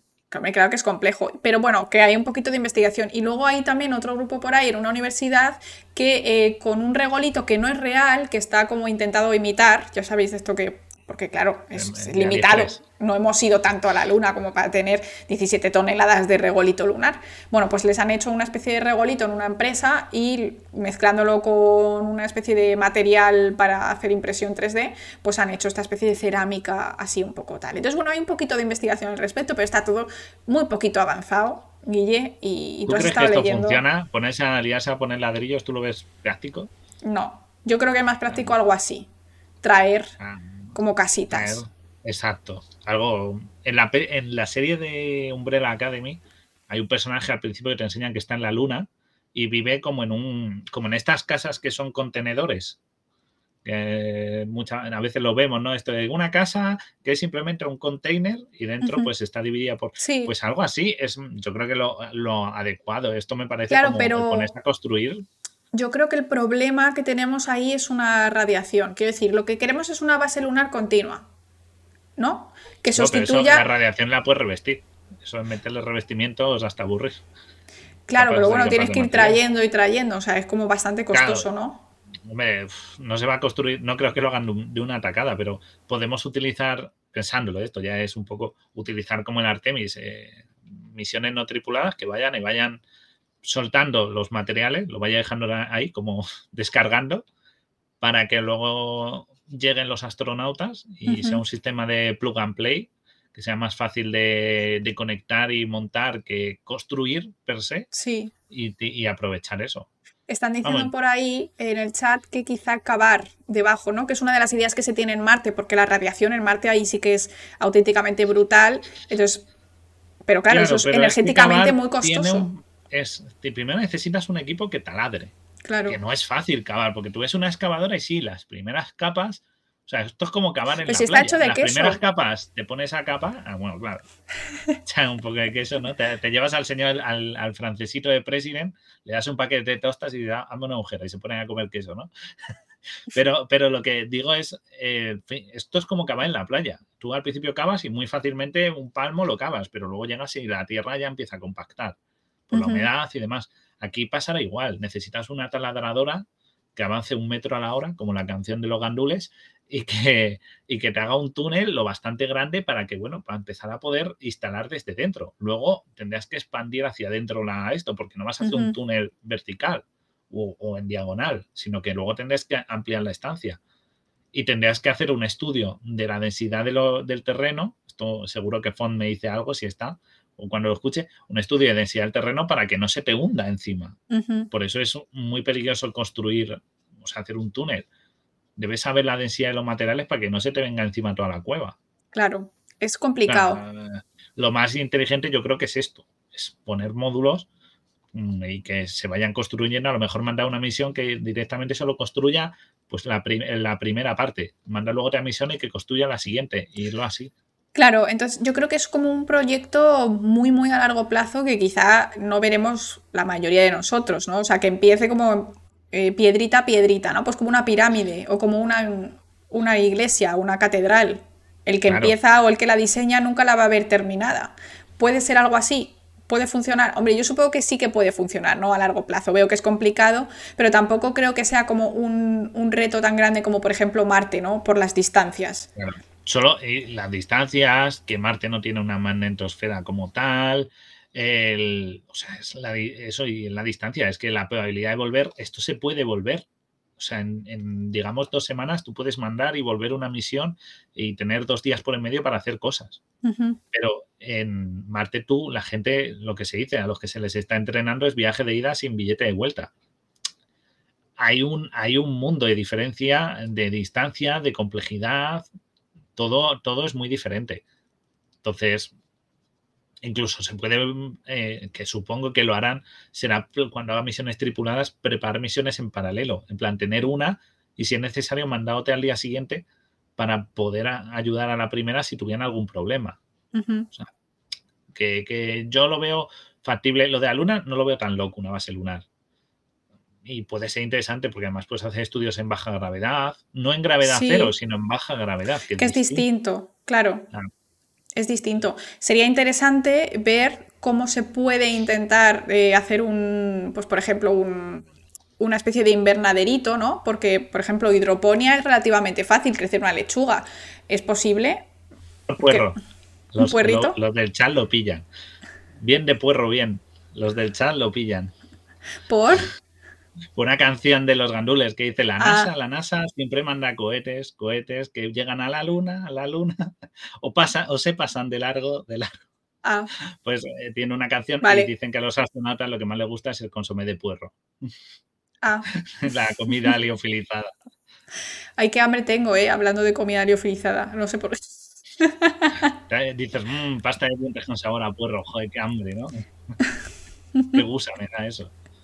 Bueno, el, caso es que... Mm, también he visto, eh, bueno, pero en realidad esto no estaba hecho con la luna. He visto experimentos en los que intentaban crecer plantas con, eh, no sé si se dice regolito, lo de Marte también, o solo regolitos de la Luna. Bueno, Tierra de, Marte, ¿vale? Tierra de Marte, es como raro. Bueno, pero supongo que a lo mejor la de la Luna, al ser más parecida a la nuestra, pues quizás sea posible. Sí. No sé. Lo de, la hidroponía, lo de la hidroponía, a ver, sale mucho, eh, eso antes no salía tanto, pero la En la Estación Espacial Internacional crecen lechugas, ¿eh? Y las comen. Claro, pero pero el objetivo de la. Esto se ha puesto más de moda, o sea, ahora mismo, últimamente, cuando ves algo de ciencia ficción con estaciones espaciales, siempre hay como una zona de la nave, sea la que sea, o de la estación o de lo que sea, siempre dedicada a como a cultivo, ¿no? Y en este caso, pues puede ser que, por cierto, que nadie sabe qué significa hidroponía, pero es como. Hidro con es un crecimiento. o con D. Eh, hidro, hidro. Hidroponía, ah, hidroponía es, crecer plantas hidropónica. sin tierra, solo en agua. Claro, eso es lo que. Solo esto o con. No, no. Eh, generalmente es un ambiente inerte. Lo que la clave es someterlos a un ambiente inerte. Pero no, a ver, espera, en la tierra hay hidroponía. En la tierra, cuando crecemos lechugas solo con agua, eso se llama hidroponía. Sí, pero también se incluye. Cultivos hidropónicos. También se incluye suelo. Pero para la lechuga no. Inerte. Bueno, no sé, lo que cultiven, lo que les apetece. A lo mejor les apetece. Que la lechuga crece solo con agua, que le echas ahí un poquito sí, sí, la lechuga, la lechuga, pero hay otros, hay otros que no y tal. Eh, o simplemente sobre una, un soporte plástico, podría ser, dándole los nutrientes. Es que todo depende de la planta, porque claro, hay que pensar en su sistema de raíces, eh, si tiene un crecimiento vertical, si necesita un soporte, todo eso cambia. Bueno, lo mismo cultivar lechugas que tomates. La mata de tomate te crece para arriba. La, la, lechuga te crece el cogollo. La lechuga es más fácil. Eso hay que decirlo. O, patatas, es más fácil hasta cierto punto. Hay que tenerlas en oscuridad, pero bueno, yo creo que sí que se podría. Pero bueno, el caso es que eh, no podemos estar alimentando a gente de, puerro este seco que dices tú. Hay que habría que también tener un poco de, comida fresca, de carne fresca. Pero bueno, lo interesante de hacer una base en Marte ¿Hasta qué hora estáis? Pues no mucho más, ¿eh? Ya estamos más o menos más, acabando. comer. que tenemos un hambre. Pero luego lo resubimos, no os preocupéis. Los que habéis llegado tarde podéis escuchar el principio, lo resubimos, eh, se pone por aquí en alguna parte, los links. No se vi. ¿Dónde? Abajo. Bueno, ahora abajo porque ahora no estoy abajo, estoy encima, pero ahí lo pone, ahora mismo con el camarote de en, en Spotify y eso. Aparece abajo. Exclamación podcast en el chat, Guille. Dilo, ya está. También. Vale, lo pongo. Hasta ahí lo tenéis en el chat y nos dicen, ¿no se vive de ensalada? Pues a ver, eh, necesitamos la mayoría de nutrientes, necesitamos eh, tener eh, hidratos de carbono, que por ejemplo, pues ahí los puedes obtener de patata, de arroz, de ese tipo de cosas, y necesitamos obtener proteínas, que si los quieres vegetales, pues puedes obtenerlos de garbanzos, de, lentejas, de, este tipo de comidas, pero necesitas tener proteínas, no puedes vivir solo de lechuga. Además que la lechuga sabe mal, sabe mal. Aún así, esto del cultivar en, mar, en la luna es muy difícil porque pensad lo que he dicho antes, la gravedad es un factor clave. La gravedad afecta. O sea, nuestras estructuras físicas están muchas veces construidas pensando en una gravedad. Por supuesto. Las hemos desarrollado porque hemos vivido expuestas a, una gravedad concreta. Entonces, ese cambio de gravedad, hay plantas que eso pueden no funcionar, no pueden germinar porque no, no tienen, eh, por cuestión de, lo, eh, por ejemplo, la transmisión de savia en su interior puede verse afectada por la gravedad por la menor gravedad puede ser positivo o puede ser negativo. O sea que no podemos considerar que sea como, como este, como la película de Matt, que se queda en Manten, que dice, he cultivado patata. Lo dice justo el chat.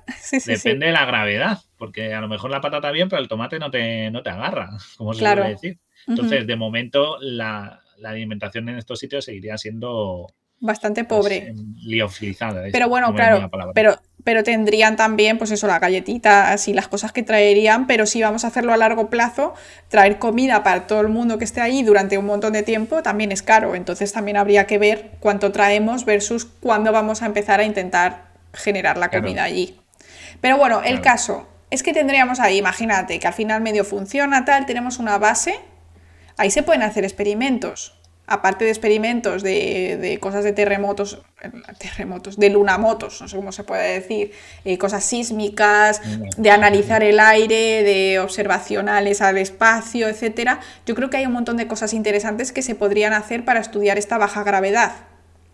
Porque claro, se supone, que yo esto lo veo un poco raro, pero que nuestra idea es em, mandar a la humanidad, cuando se esté muriendo la Tierra, mandarla a buscar otro planeta pero claro, nosotros tenemos que hacer estudios de cómo funcionan las cosas en baja gravedad o en gravedad cero. Entonces yo creo que ese tipo de experimentos pueden ser bastante interesantes, por ejemplo, pues para el desarrollo de los eh, animales, no vamos a decir niños, porque nadie va a poner niños a crecer en ningún sitio, o cosas tan básicas como cómo funciona, por ejemplo, una bacteria o una levadura en baja gravedad se adaptan, evolucionarían con las reproducciones, ¿no? Eso es una cosa muy interesante. ¿Cómo, ¿Cómo guiaríamos la evolución en un mundo de baja gravedad? ¿Sería posible?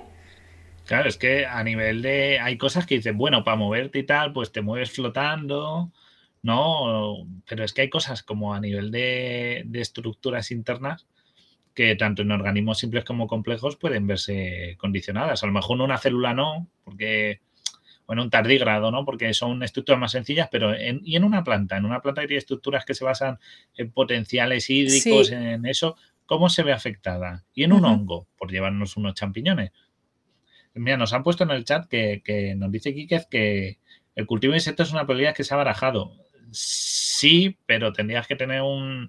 Hay que, hay que, ver. tener mucho cuidado. Tendrías que tener mucho cuidado, porque no pase como en el capítulo Simpson de Homer, de las hormigas flotando por ahí pero tienes también que pensar que luego esos insectos hay que tratarlos para su consumo. No te los comes crudos así, coge un puñado de hormiga y a la boca, un saltamonte. Eso luego habría que tratarlos para su consumo, pero sí que es verdad que se han llevado insectos y se ha experimentado con ellos en baja gravedad, o sea que podrían llevarse. Yo creo que no con fines alimentarios, porque no sería apto, yo creo, pero oye, Puede ser, ¿eh? Que pueda ser apto en el futuro. ¿Sabes qué? Consumir, cultivar, o sea, criar insectos, no cultivar, sería criar insectos allí, no lo veo óptimo para alimentar, pero a lo mejor la harina de insecto, que es muy proteica, sea muy útil para crear nuevos alimentos de estos diofilizados que, para astronautas con un mayor aporte, ¿sabes? Porque como tiene un aporte muy proteico, puede ser muy útil para, para estos productos porque son harinas en el fondo las de los insectos. O sea que no dan el directo de comerme un bicho, pero sí enriquecer lo que ya la alimentación está. Nos están haciendo preguntas súper interesantes. Mira, dicen que la ISS ya hacen cosas con insectos. Y luego nos dicen, ¿qué pasa si una astronauta se queda embarazada en la Luna? Yo creo que eso no es viable eh, si, incluso si ocurre, duraría muy pocos, muy pocos días, semanas, porque yo creo que sí que bastante de nuestro desarrollo se basa en la gravedad que tenemos de 9,8 metros por segundo al cuadrado, que llevamos 3.500 millones de años evolucionando así, bueno, sí, 3.500 más o menos. Mm, me parece que lo que pueda pasar en cualquier caso sería bastante peligroso para ambos.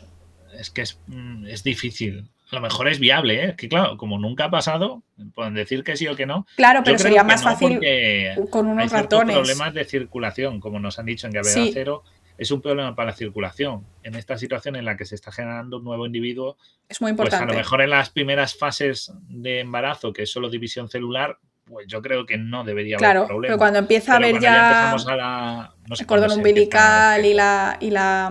Dos meses, mes y medio. la placenta, todo, claro, que va, eso va mucho por circulación. Pero sí, que, sí que es un problema la, la gravedad, porque, como habéis dicho por ahí, nuestros músculos están hechos para esta gravedad, la nuestra misma, ¿vale? Y de hecho, los astronautas que están en la Estación Espacial Internacional tienen un problema eh, como de congestión eh, de la parte de arriba del cuerpo continua. Es como si cuando tú estás enfermo y tienes muchos mocos que notas la cabeza así y pues les pasa parecido, la sensación es parecida y es porque en nuestro cuerpo, cuando estamos de pie, la gravedad hace que la sangre tienda a ir hacia abajo pues es un líquido que está en una tubería, pues tiende a ir hacia abajo. Y la mayoría de nuestro cuerpo está especializado en intentar llevar la sangre hacia arriba, hacia la cabeza, que es también muy importante. Entonces, cuando tú pierdes la gravedad, es como que tu cuerpo de repente está enviando un montón de sangre a la cabeza, más de la normal. Se adaptan un poco, pero no están súper mega cómodos. Y cuando vuelven, también tienen un tiempo de readaptación. Entonces, en la Luna, si es verdad que no es lo mismo que gravedad cero, pero hablamos de seis veces menos la gravedad que tenemos en la Tierra. Entonces, además de que nuestros, claro, nuestros músculos también tienen que trabajar menos para hacer el trabajo y por lo tanto se atrofian tanto músculos como huesos, que también es muy importante la pérdida de masa ósea a largo plazo para la salud. Eh, y no hablemos de esto en un embarazo. Claro que la masa ósea en un embarazo también es muy importante porque el calcio también para la madre y para el bebé, es importantísimo. Entonces, claro, mm, a nivel de salud, bajar tanto la gravedad es muy negativo y yo no creo que pudiese llevarse a término un embarazo así, o si se lleva a término va a ser una cosa eh, pues horrible, sinceramente. No lo recomiendo, 0 de 10. Voy a ir enganchando que, que tenemos muchas cosas en el chat. Guille, mándalo a la NASA. Los proyectos de innovación alimentaria funcionan muy bien y los insectos eh, te lo digo por experiencia, son muy estables a nivel de micro, o sea, a nivel microbiológico de contaminación y de cultivo, son muy estables. No seas tonto, preséntalo, preséntalo a alguna empresa. No seas tonto que puede haber ahí un proyecto. Eh, para la circulación los músculos y el niño que nacería sería tendría nuestra musculatura, obviamente, pero como viviría permanentemente, si llegara a nacer, ¿no? Al vivir en la luna, sus músculos se degradarían muy rápido porque siempre está sometido a muy poca gravedad. Tendría que trabajar muchísimo para mantenerlos en forma, si no se quedaría un poco raquítico. Por simplemente por la estructura luna. Nos habéis dicho que los insectos no ganan en eso, sí, porque no tienen músculos. Así que en baja gravedad no lo llevan tan mal como nosotros. Y, qué más, y algo más había visto, había visto, había visto. Eh, sí, a los nueve meses saldría un selenita. Es verdad, si nace en la luna, ¿de qué país eres? De ninguno. El niño, sin, el niño sin nacionalidad, el niño sin casa. Claro, nace sin nacionalidad. Hijo de hombre, ya está, un tarzanito. Supongo que a lo mejor lo puede luego empadronar porque eres hijo americano de, o del Selenita, lunático. Dice, ah, mira, mira, mira, buen punto, buen punto. Dice, podía haber embarazo natural. la circulación es importante para la erección. Buen punto. Muy bien tiradito, ¿eh? Ahí. Ajá, no había caído. Y que sí, que sí. bien. Eh, dice que si una cucaracha en la luna podría prosperar. No lo sé. Yo, creo que no, porque también respiran al margen de alimento. Al margen de alimento. Claro, es que necesitarían. Si lo tuviéramos en una caja, en una estación de espacial y tuviéramos una caja, que por cierto, alguien ha preguntado antes, ¿cómo se envían? Eh, ¿Cómo se cogen las muestras o cómo viajan las rocas de la Luna a la Tierra? ¿Cómo Pues supongo que en unas cajas, unos contenedores tienen los estancos para que no se contamine. Claro, porque y tienen, Yo sé que hace poco abrieron uno que llevaba desde eso, desde los 70 para ver qué había pasado, porque, claro, es una roca porosa. Entonces lo habían metido en un estanco y se había quedado estanco hasta hace nada. Y lo han abierto y han analizado que ahora tenemos nuevas máquinas para analizar pues, la cantidad de cosas en el aire, de distintos compuestos y demás, para ver qué ha pasado, si ha perfusionado algo hacia afuera o qué. Y era así una cosa curiosa. Entonces sí, muchas, muchos eran estancos, pero bueno, tampoco sé cuánto puedes traer. Claro, pero serán, obviamente. Las cajitas Pero bueno, una cucaracha, si la tuviéramos en gravedad en, en una de estas estaciones, en un pequeño ecosistema, en un pequeño contenedor, con la comida y eso, yo creo que podría vivir normalmente, salvo que le diera por saltar, porque le costaría adaptarse a la gravedad, pero podría sobrevivir sin problemas. Ya que es que su sistema interno no es como el nuestro, no funciona por músculos igual que nosotros. Entonces yo creo que podría llevarlo bien. Eh, por cierto, nos dicen que la nacionalidad del niño sería eh, la de la nave. Pues puede ser. Oye, a lo mejor habría que esto ampliar la legislación de qué pasa. Si donde naces, pues. Pues, pues seguramente sería estadounidense. Porque... Claro, si la nave es americana, americana, ¿no? Bueno, tenemos la ESA, pero claro, si es la ESA, entonces ¿qué nacionalidad es? ¿Europeo general? Incluido. europeo. Le hacen veintitantos pasaportes. ¿No? le, dan el, como el que más, el mayor, el, que más cubre. Pues yo creo que Alemania.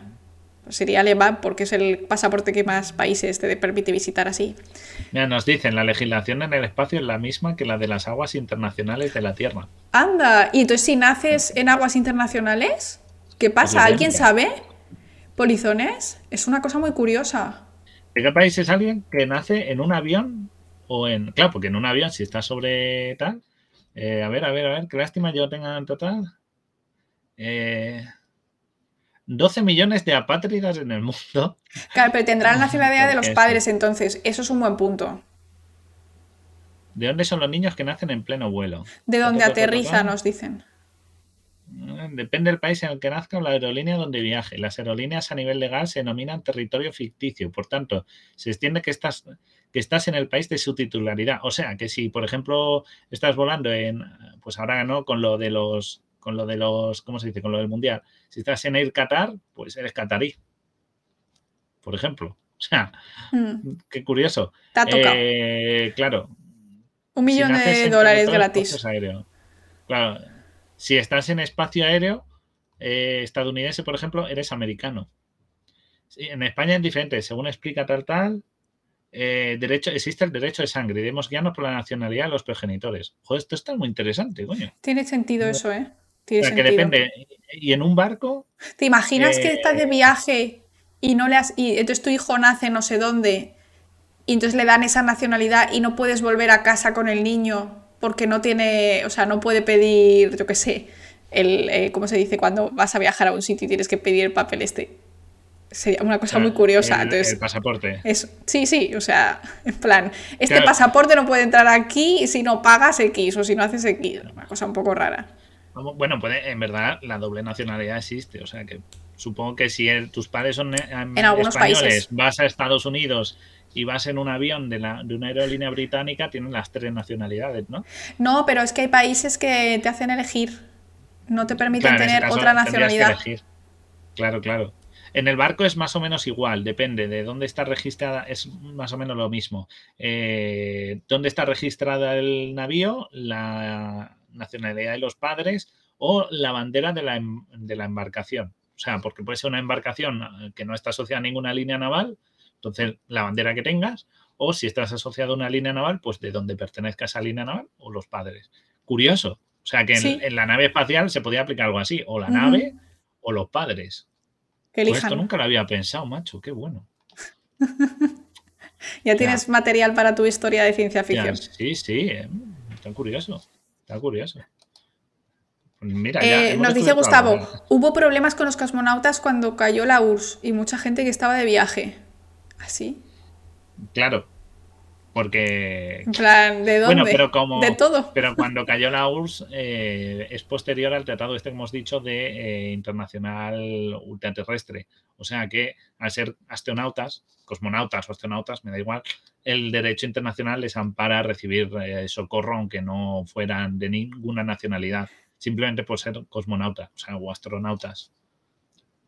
Abandonados ahí, eso no iba a pasar. Claro, no, eso ya pasó con los rusos hace tiempo, antes de Yuri Gagarin, que hay los fantasmas del espacio, que abandonaron una nave a, su suerte y, se grabó y existen las grabaciones. El vídeo que hizo, el montaje que hizo Roscosmos, en plan, nos vamos de la ISS, ¿te acuerdas cuando eh, estalló la guerra en Rusia? Dijeron, hicieron un vídeo montaje que era un poco que daba un miedo horrible, como que desanclaban un, un trocito de la Estación Espacial Internacional pues eh, en plan, cuidado. claro. Claro, por eso en estos casos supongo que predomina la profesionalidad por encima de la esto, pero bueno, como ya sabemos cómo va la política y estas cosas, pues a saber.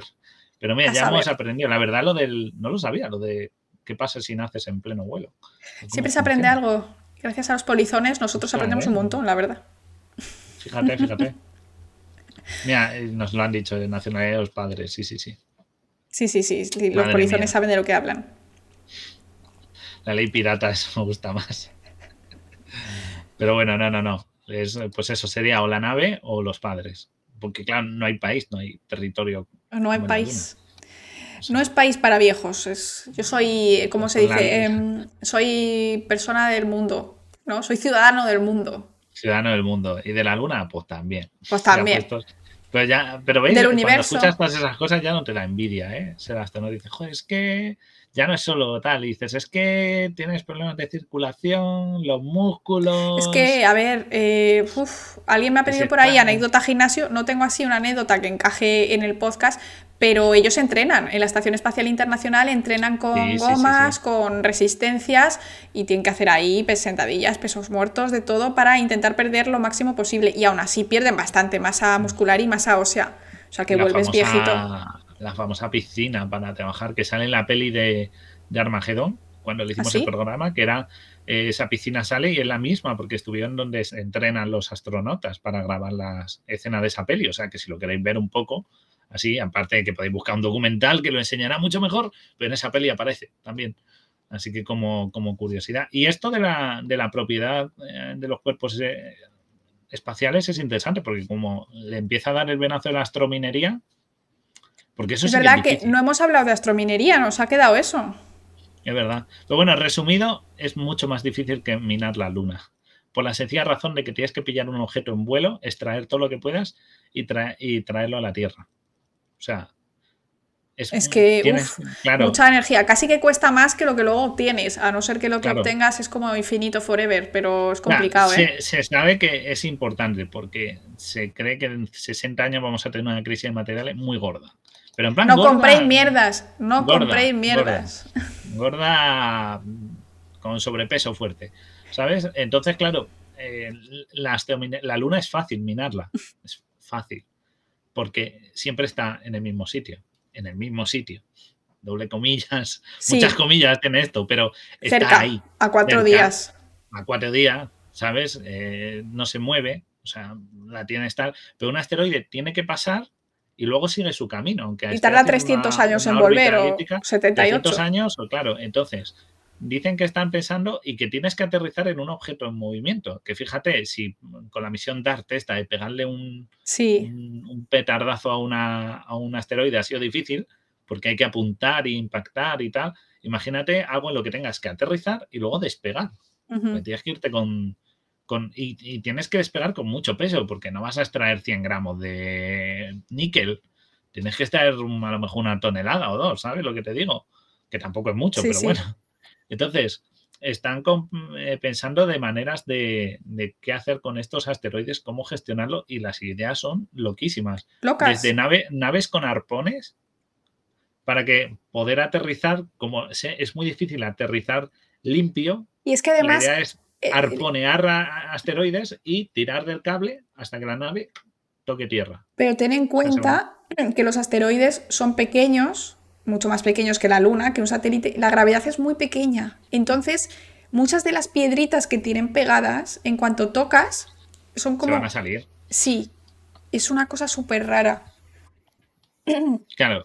Luego, luego la otra idea, o sea, esa es la idea de mandar, porque claro, habría que mandar extraer y hay dos opciones. Si la nave es tripulada, que esto es locura, pero Armagedón lo hizo, eh, si la nave es tripulada, aterrizarla, minar, sacar todos los materiales que puedas y volver. ¿Vale? Y aprovechar que si tienen hielo, usarlo como propelente, o sea, como parte del combustible eh, para volver. ¿Vale? El agua a nivel de usando fuentes de energía alternativas y tal, no, no como gasolina, ¿vale? Eso es la difícil. La menos difícil es eh, mandar algo, una nave, que extraiga todo lo que pueda y vuelva a la Tierra. Sin, a ver qué rasca, ¿sabes? Un taladro o lo que sea, que escabe todo lo que pueda, coge todo lo que pueda y se vuelva a la Tierra, con lo que pille. Así, a bulto. Eso es caro, ¿eh? Sí, con el mismo sistema, tirar arpones sí, y sí, sí. ir tirando el cable hasta aterrizar. La otra idea, que es la menos difícil, pero la más loca, es atar al, es que esto es muy loco. Esto, esto yo creo que se les ha ocurrido fumando algo porque no puede ser. Se les ha ocurrido pillar al asteroide y moverlo a una órbita próxima a la Tierra para que pase más tiempo cerca de la Tierra y haya más probabilidad, tiempo de, más probabilidad de, y más tiempo de extraerlo. La cosa es que te estás ah. trayendo un asteroide a la Tierra, picos. Claro. Y mira lo que dice Paradela. Dice, una técnica es que eh, hacerlos colisionar de manera controlada contra la Luna y minar allí. Eh, eh, eso es hasta peor. Ostras, es complicado. eso es peligroso porque no sabes cuánto puede, o sea, la Tierra es muy grande, pero la Luna no tanto. No sabes cuánto puede afectar a la órbita lunar un, impacto de un proyectil. Ya. Qué locura. Pensad que están en el vacío. Cualquier golpe se transmite porque se puede desviar, claro. Se puede desviar mucho. A ver, tiene que ser mucho más pequeño que la Luna para que no transmita nada, porque la Luna se ha aterrizado cosas. Quiero decir, hemos aterrizado. Bueno, a ver, que yo que sé, que para ideas locas me las creo. Aquí con el Prestige se les ocurrió a nuestros queridos políticos bombardear el Prestige en su momento, ¿sabes? Con misiles que lo quemen todo. E16, en plan tirar misiles al Prestige y hundirlo. Y tú, ¿A quién se le ocurrió? Pues, pues igual que esto, alguna habrá en la NASA o en la ESA que se le ocurra estas ideas locas, ¿sabes? No sorprenda, no sorprenda tanto. Hay uno que ya tienen fichado para intentar pinarlo, ¿eh? O sea, ya tiene a uno echado el ojo. ¿Así? ¿Ah, que se llama, es el, Nereus y está a unos 150 millones de kilómetros, así el que dice aquí al lado. Al lado, al ladito. del Sol, ¿vale? Y que, y bueno, pues le tienen fichado como posible de intentar probar a ver si hay una manera que se pueda extraer, pero es que es muy difícil. Es que tienes que pillar. Es como intentar eh, sacar la rayadura de una naranja con la naranja que te la dispara un cañón. Pues es así de difícil minar una. Es que así por poner el ejemplo, pones la metáfora ha sido buenísima, ¿eh? sí, sí, totalmente. Pones el rallador de quesos este, lo pones así de lado y, a rezar que te pase la naranja. Haces algo así a lo arte marcial ¿no? Como en la de Kung Fu Panda 2, cuando coges la bola de cañón y la, y la acaricia. Pues tú tienes que hacer algo así con el asteroide. Tiene que llegarte y tienes que lo justo para rascarle todo lo que puedas y salir limpio y no le tienes que afectar a la órbita. Uf, eh, uf, yo no. Quiero decir, Guille, yo te voy a decir una cosa. Yo tengo una papelera al lado, tiro una bola de papel y yo fallo. Como para encima tener que, ¿sabes? O sea. Y que, y que tienes, y el gran problema que tiene todo esto, sobre todo, es el peso.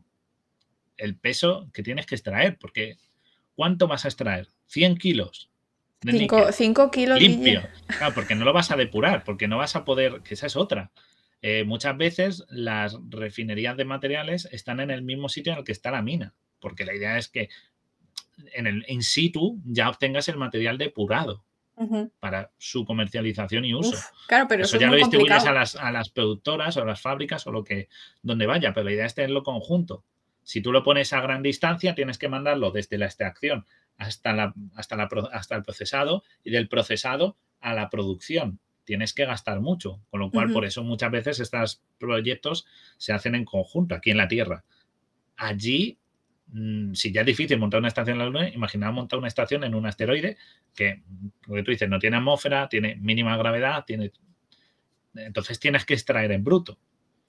De cuántas toneladas, toneladas de, toneladas. de pues son macho y hembra, eh, ¿Cuántas toneladas de material puedes sacarle a un asteroide? ¿Cinco, seis toneladas? ¿Seis toneladas? Despegar seis toneladas de pura roca.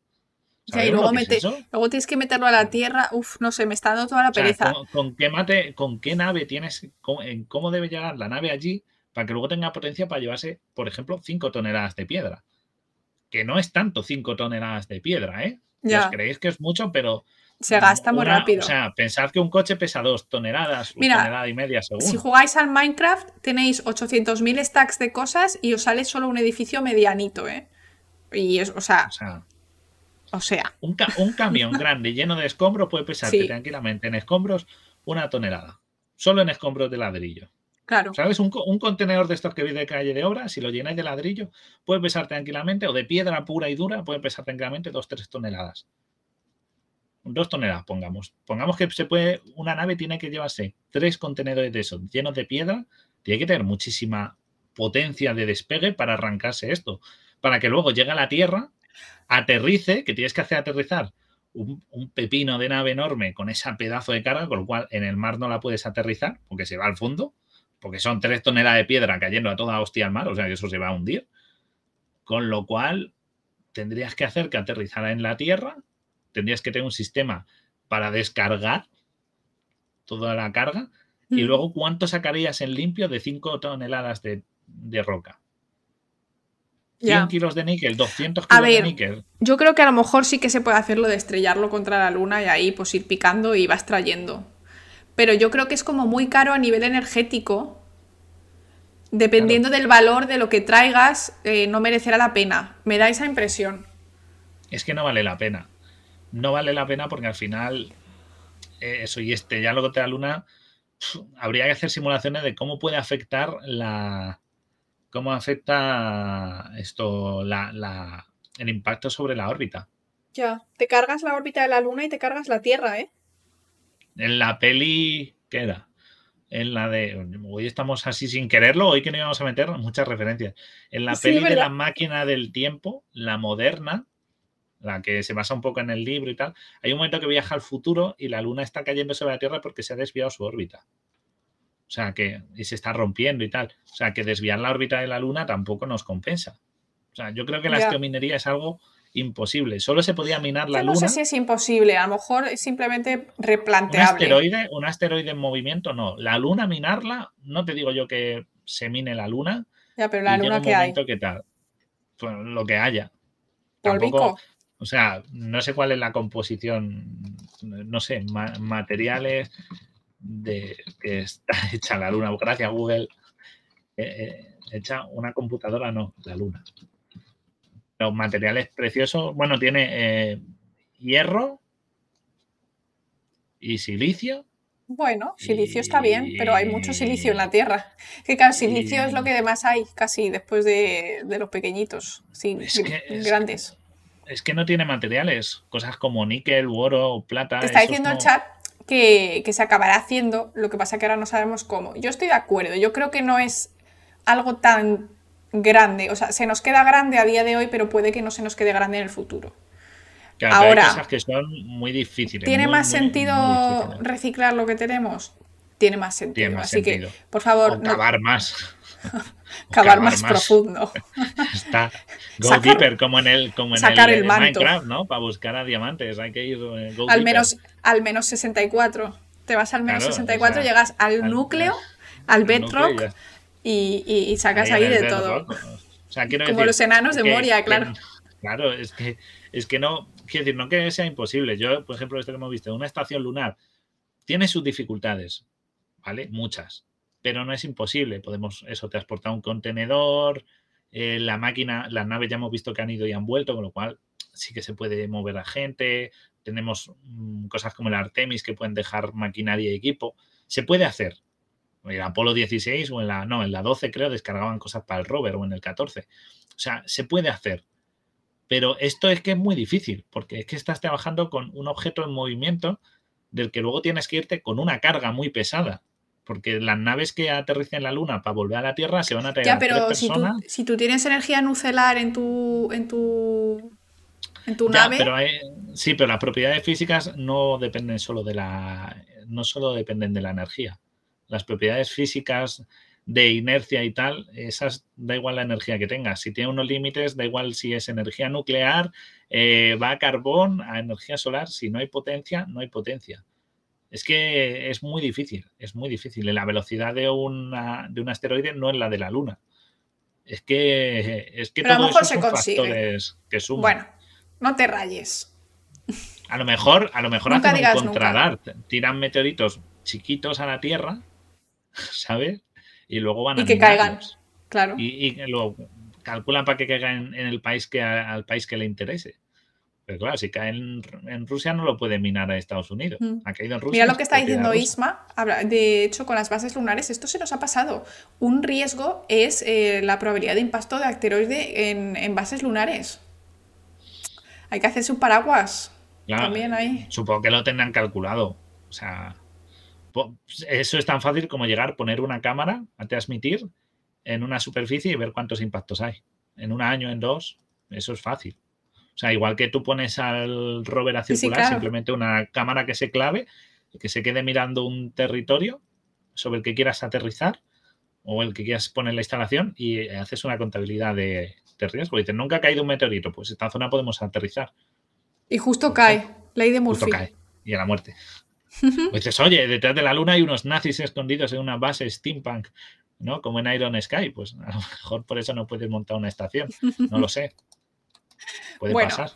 Bueno, que eh, en realidad yo creo que no lo veo tan complicado. Quiero decir, veo cosas mucho más complicadas, como gente que quiere eh, llevar la humanidad a otras, otros planetas habitables y otras galaxias. Esto sí que me parece una auténtica eh, locura por nuestro tamaño y nuestro tiempo, ya lo, ya lo he dicho varias veces. Pero creo que esto no es tan difícil. O sea, es difícil, es un reto, pero estamos hablando de que tenemos mucho tiempo para intentar solucionar algo así. Solo espero que no sea necesario. Yo creo que eso es, la esperanza que tengo, que dejemos de, de necesitar consumir y consumir y consumir y empecemos con el tema renovables, reciclaje y que al final pues digas, pues ¿para qué? O sea, voy y, lo veo de cerca, en plan, ah, he pasado por el asteroide, tal, pero ya está, ¿no? Que no te, que no te líes.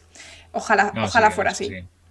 Va, a ser que no, pero bueno, pero esperemos que seguimos con la luna, que es la gran esperanza, aunque la luna tiene muchas locuras. O sea, la vemos la que, que esperemos que la gente que empieza a trabajar con ella no se le vaya la olla y actúe coherentemente.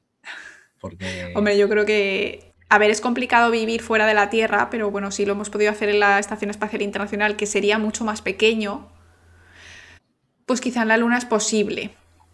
Eh, no volverte totalmente loco. Creo que tienes que mandar a gente muy capaz y muy entrenada y las estancias que no sean tampoco muy largas. No, eso no. Eh. Yo, eh, va a ser posible. Yo creo que sí lo llegaremos a ver. Yo, mira, igual que lo de una estación en Marte segura, útil, ¿qué tal? No lo veo tan posible, eso lo veo muy... como que no va... Yo creo que Marte va a ser un gran chasco, no tengo mucha esperanza en, en, colonizar Marte. Yo creo que va a ser un gran chasco y... Yo creo que es imposible. Quiero decir, está, o sea, Marte ah, es la peor opción. La misión, está la misión peor. además tripulada, yo creo que va a salir mal. Lo siento por si hay alguno que nos está escuchando y hay astronauta de los que va, pero... Mi opinión es, eh, Marte tiene sentido para probar si podemos llegar lejos pero yo creo que si tenemos que ir a algún sitio, tendríamos que ir a, Europa y resguardarnos ahí y hacer una nave submarina y ya está. Y vivir ahí y comer calamares eh, alienígenas. Porque es que Marte lo veo como súper súper malvado, la verdad, lo veo súper difícil de sobrevivir ahí. Me gusta la idea, pero chititán, venga, a nadar en, en metano, ala. Por ejemplo, oye, ahí Está mucho más ligero el metano. No habría problemas con el gas. ¿eh? La factura del gas nos saldría. Gratis. Claro. Es gratis ¿eh? calentar. Claro, claro. O sea, que, tiene, ahí tiene su puntillo. Qué locura. Y no se puede fumar en Titán. Hostia, es verdad. Me voy a echar un pitillo. Todo el planeta. Bueno, toda, la, luna. He dicho no, porque ¿eh? llevan, llevan chisqueros, llevan pipas de estas electrónicas que no tienen fuego y ya está. Es verdad, llevan el. ¿Cómo se dice? El. el este. El vape. el vape este, sí. Sí, ¿cómo se llama? Sí, sí, sí. Vapeador. la pipita electrónica esta. Pero sí, yo creo que. te explota en el bolsillo igual. Te imaginas, chipazo, pum. Como los Samsung, ni eso ni Samsung, ¿no? Que los Samsung explotaban hace unos años. Pero no, yo creo que lo de Marte va a ser un chasco. Yo es de las misiones que cuando oigo y veo cómo lo cuentan, digo, pinta terrible. O sea, pinta de que no va a salir bien para nada. A ver, pero Guille, espérate. Es que yo creo que lo de ir a Marte, ¿vale? Y terraformar eso es una locura. Pero es que yo creo que como hito de la humanidad, si una persona quiere ir y quiere sacrificarse y luego es una mierda y se muere, está muy bien. Pero que lo haga. O sea, voluntariamente, no eh, engañado, no perritos, no, no. si es como comerte dos pizzas familiares. ¿Es un hito de una sentada? Sí. ¿Está bien? ¿Y, y lo va a repetir? No. Pues es eso. Para mí eso es ir a Marte. Si tenéis una metáfora mejor, os reto, ¿vale? Pero para mí es eso, en plan. Tú te puedes comer dos pizzas en familia una vez y dices, joder, me las comí. Soy un crack. Pero ¿está, ¿estuvo bien? No. ¿Sirvió para algo? No. ¿Vas a repetirlo? Seguramente no. pues esto es igual. ¿Es un hito para la humanidad? Sí. ¿Vas a volver a mandar gente? No. ¿Va a, servir para algo? Para ver lo rápido que se muere la gente en Marte. Sí, pero yo creo que va a servir para, para ver que podemos hacer algo así. Es como es como correr, una maratón no, no, pero es como subir al Everest. quiero decir, ¿sirve para algo? No, porque seguramente te quedes congelado en el camino. Si lo consigues, pues muy bien lo has conseguido, pero ¿sirve para algo? No, para ver qué puedes hacerlo. Es como un reto personal. En este caso no es personal, es de la humanidad o de Elon Musk, según... Vamos, me lo estás resumiendo como que lo hacemos porque alguien ha dicho huevos, o sea... Muchas gracias. Hombre, pero es que así es como funciona la humanidad. Alguien dice no hay huevos y lo hacemos, no hay otra manera de moverse adelante. El cubata. Con mi cubata. Sosténme el cubata que sí que puedo. O sea, eh, es un poco, es un poco eso, ¿sabes? No, no lo veo, pero por ejemplo, la luna sí que lo veo Sí. Muy interesante, incluso puede tener utilidad en telecomunicaciones y demás. Sí, sí, sí, sí, La luna lo veo muy factible, muy útil y muy interesante. O sea, es que... veo más esto. A ver, es que además mola mucho porque como especie, a ver, es que a mí yo me siento como muy pequeñita cuando pienso en esto. Una especie que empezamos siendo una meba, o una meba no, siendo una microbacteria ahí hace 3.500 millones de años, que hayamos conseguido colonizar que todavía no lo hemos hecho, pero hemos ido. Pero imaginaros que hacemos una base, que colonizamos un satélite, ostras, ¿eh? que está cuatro días en cohete, que está, eh, ¿cuánto era? Creo que era un minuto y pico de distancia eh, la luz. Eh, lo que tarda la luz en llegar a la Tierra, a la Luna. lo tengo por aquí apuntado. desde la Luna, o sea, desde el Sol. 1,26 segundos, no minutos. O sea, una 1,26 minutos luz, segundos luz. Está a esa distancia. Pues más o menos dos. Ostras, ¿eh? O sea, es, pequeño, ¿vale? El universo es enorme, pero ostras, en, nuestros, en nuestras distancias, lo que yo mido, que yo soy como un, enano de estos de Moria, pues coño, la luna es una pasada, tío. Marte mola, Europa mola, eh, otro, otra estrella mola, pero también mola la luna, o sea, es que mola un montón. Mola con que sea factible, es lo importante. Yo creo, claro. Y mira lo que, dice. Mira lo que dice Matos, dice, más que eso, eh, es entender lo que significa, ¿no? Porque otros animales sí que, o, bacterias han colonizado, pues yo que sé, fumarolas de, azufre, eh, sitios con sal, es una auténtica locura, pero no son conscientes porque es todo automático, ¿no? Un puma no sabe en qué cuántos picos de, de esa sierra están, pero los humanos sí que sabemos dónde estamos y es como... ¡Ah! ¡El Cosmier! Eh, esto me parece un poco, no sé. Me, recuerda a lo que han dicho antes, de que la primera vez que mandaron gente a la luna fue para hacer el tonto. Fue para, eh, has pisado la luna, ya está, vuélvete. Eh. Lo interesante es los siguientes. Sí. Los siguientes envíos que sí que ya empezaron a trabajar sobre el terreno porque era, era posible, era repetible, era tal. Si a mí está muy bien, mandamos gente a la luna y a lo mejor construyen dos casitas y la palman en dos semanas. Pues, pues muy bien yo creo que no. Pues no sé, bueno, que dure, o lo que duren, ¿no? Lo que duren, como se suele decir. Pero, pero luego, pero va a interesar volver a mandar gente con el mismo destino, con eh, que, tal, cuando hemos mandado ya otros robots que sí son más caros que mandar una astronauta, pero mandar robots que sí que nos pueden dar un feedback eh, más, no sé, me parece el coste-beneficio no económico, sino conceptual, lo veo más factible en la Luna que en, la, que en Marte. Sí. No económico, seguramente es más barato la Luna también. Alguien ha dicho por el chat por ahí que le parecen hitos negativos porque eh, conseguimos cosas grandes pero no conservamos nuestro hábitat. Y yo creo que eso no debería estar eh, peleado. Creo que son dos cosas aparte. Es como eh, debería haber cabida para todo, ¿no? El hecho de que pues eh, yo qué sé, que Guille no, se haya sacado una maratón no quita el mérito a que tenga una carrera o que consiga un trabajo interesante. Es decir, se podrían dar las dos cosas a la vez. Por supuesto, es criticable como especie que no nos estemos preocupando bien de lo que hay alrededor nuestro, pero obviamente es un hito de la humanidad y, de, y obviamente de todas las especies que conocemos somos la única que hemos colonizado de manera voluntaria, eh, bueno, colonizado, hemos ido de manera voluntaria a un sistema que, pues que no podíamos hacerlo una, cosa solos. No para la otra. En eso, estoy de acuerdo. Que sepamos. Que sepamos, por supuesto. bueno, claro, que sepamos. Siempre, siempre se juega con que nosotros somos los únicos del universo. Ah, yo no lo sabía. Yo no lo sabía. no, me refiero de la Tierra. Llegas ahí, guau, hemos colonizado otro, nuestra luna y, y, te vienen ahí los aliens. Nosotros llevamos 17 planetas, ¿cómo lo llevas? y tú la luna, wow, te sentías orgulloso, ¿eh? Y nosotros, yo he ido a la, luna, bien. Y ellos, yo condescendiente total. En plan, humanitos.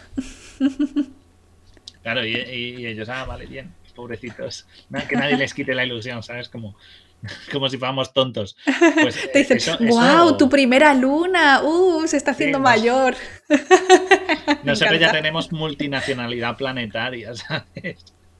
Te vienen algo así. La verdad es que no quita una cosa, no quita, o sea, a mí me fliparía que hubiera una extinción lunar y se pudiera investigar y todo lo que pudiéramos sacar y investigar en, gravedad cero, materiales, lo que sea, en biología, en cualquier campo. Me parece súper interesante. Incluso algo de astrominería en la Luna sin pasarse para que no afecte a su campo gravitatorio, pues podría estar interesante, ¿sabes? Lo que es cogerle la, cortecita de fuera, como, como he dicho, la rayadura de naranja, ¿no? Pues, pues podría estar interesante, pero sí que es verdad que en la Tierra pues hacen falta que cuidemos más nuestros ecosistemas, pero esto también es un poco de nuestra naturaleza, el intentar siempre llegar un poquito más, el más, la concepción esa que tenemos muy malos, pero bueno, de aquí siempre también eh, mencionamos ese tipo de, cosas, obviamente, y los criticamos, pero es que el tema de hoy, obviamente, eh, va de la luna, y es que es como una cosa que nos hace ser como muy chiquititos y muy grandes a la vez. Me da esa sensación, ¿no? Lo pequeñitos que somos, pero dentro de lo pequeñitos que son las, de, las, lo pequeñitas que son las especies, todas las que conocemos de la Tierra, somos pues como la que más lejos ha llegado. Sea eso positivo o negativo, pero a mí me parece bastante guay. También tiene un poquito de orgullo, de joder, es que hemos conquistado estamos viviendo, hay gente viviendo, ya no en la estación internacional, sino nos hemos asentado en, en la luna. Es un, mm. joder, un, poco un poquito de orgullo que, ¿no? Sí, sí, sí. Es eso. Pero bueno, pero bueno, por supuesto hay que seguir poniendo eh, recursos y, tiempo en intentar cuidar lo que es nuestro para que, pues como estábamos diciendo con el tema de la minería, que no lleguemos a necesitar astrominería, por supuesto, para... igualmente. Pues tú no te compres mierdas, Guille, que te tengo yo controlado, que estás todo el día echándole ojo a cosas. ya está. no es culpa mía, es el capitalismo que me ha hecho así. Yo soy una víctima del capitalismo. Pero bueno, también es necesario comprar es cosas como la maravillosa cámara, ¿eh? Para que se nos vea mejor. Es que lo de Guille era que ver las ojeras. Es que parecía que estabas metido en una, en una niebla, te decían los forizones. Ya no vamos a ver la niebla más. No, no, se fue la niebla. Joder, es que lo vi, ¿eh? El otro día le, le escribí a Laura, Laura, Laura, conéctate un rato, porfa. Porque cuando me puse la cámara. yo no estaba en casa, Dios. yo no esperaba tanto, ¿sabes? Yo puse la. Estaba con la otra en el Discord y dije, bueno, voy a ver la, la nueva. La probé y dije, hostia, hostia, esto, esto, esto te cantar, se me ve feo y todo. Ahora se ven las ojeras. Qué bobo es. Se me notan le, le he ¿eh? dicho, Guille, ahora te tienes que acicalar. Que me quiera, que me quiera feo. te queremos feo y te queremos guapo también, no te preocupes. te queremos como eres, como eres. Bueno, pues nada, eh, polizones, yo creo que acabamos aquí si queréis el, programa. Bueno, si queréis, ¿no? Que hay que irse a comer, que es sábado y que llevamos Guille y yo trabajando toda la semana y también trabajamos el sábado, aunque nos encanta hacer los directos, ah, si no, no lo haríamos. ver esto, esto, esto es una consecuencia. Así que... Así que nada, Guille, recuérdanos, ¿quiénes somos? Somos el camarote de Darwin, vuestra emisora clandestina a bordo del Bigger, que no es un, ningún módulo lunar, es un, es un barco. y, ya sabéis dónde encontrarnos. Nos podéis encontrar en Spotify, en, en TikTok, que Laura hace directos en exclusivos para una o dos personas. eh, somos cinco ahora. Un besito a mis amigos de TikTok. Ojo, ojo. Os quiero mucho también. Ya, ya, tenéis rima, amigos. Eh, TikTok, en Instagram, en Twitter, en Spotify, en iBox. Eh, y escucharnos, no solo venís a los directos, recordad, Laura hace noticias, hace Club del Libro y también tenemos nuestros eh, podcasts que son más cortitos, lo típico de que vas en metro y no sabes qué escuchar. 20 minutos. tenemos podcast. 25 ahí, fumables, bien ligerito y, nada más, pasaos a visitar a nuestro, os queremos mucho, visitad a nuestros canales vecinos, Proyecto de 20 y Bobina de 20, que siempre nos patrocinan, y luego yo no los menciono y no es justo. Nos vamos, gente. Nos vamos. ¿Dónde vamos? Un besote, nos vamos a un canal de dibujo, Sensei Dani, darle un besito de nuestra parte y os queremos un montón. Gracias por las subs, gracias por estar como locos en el chat. Gracias a Jordi, eh, Jordi Latcher, creo que se llama, por eh, traernos a un millón de personas. O sea, os queremos un montón, eh, a todos los que habéis venido. Y, gracias por quedaros y próximo martes, jueves o viernes o Cuando sea. Os queremos. Venido por aquí. Chao. Besitos.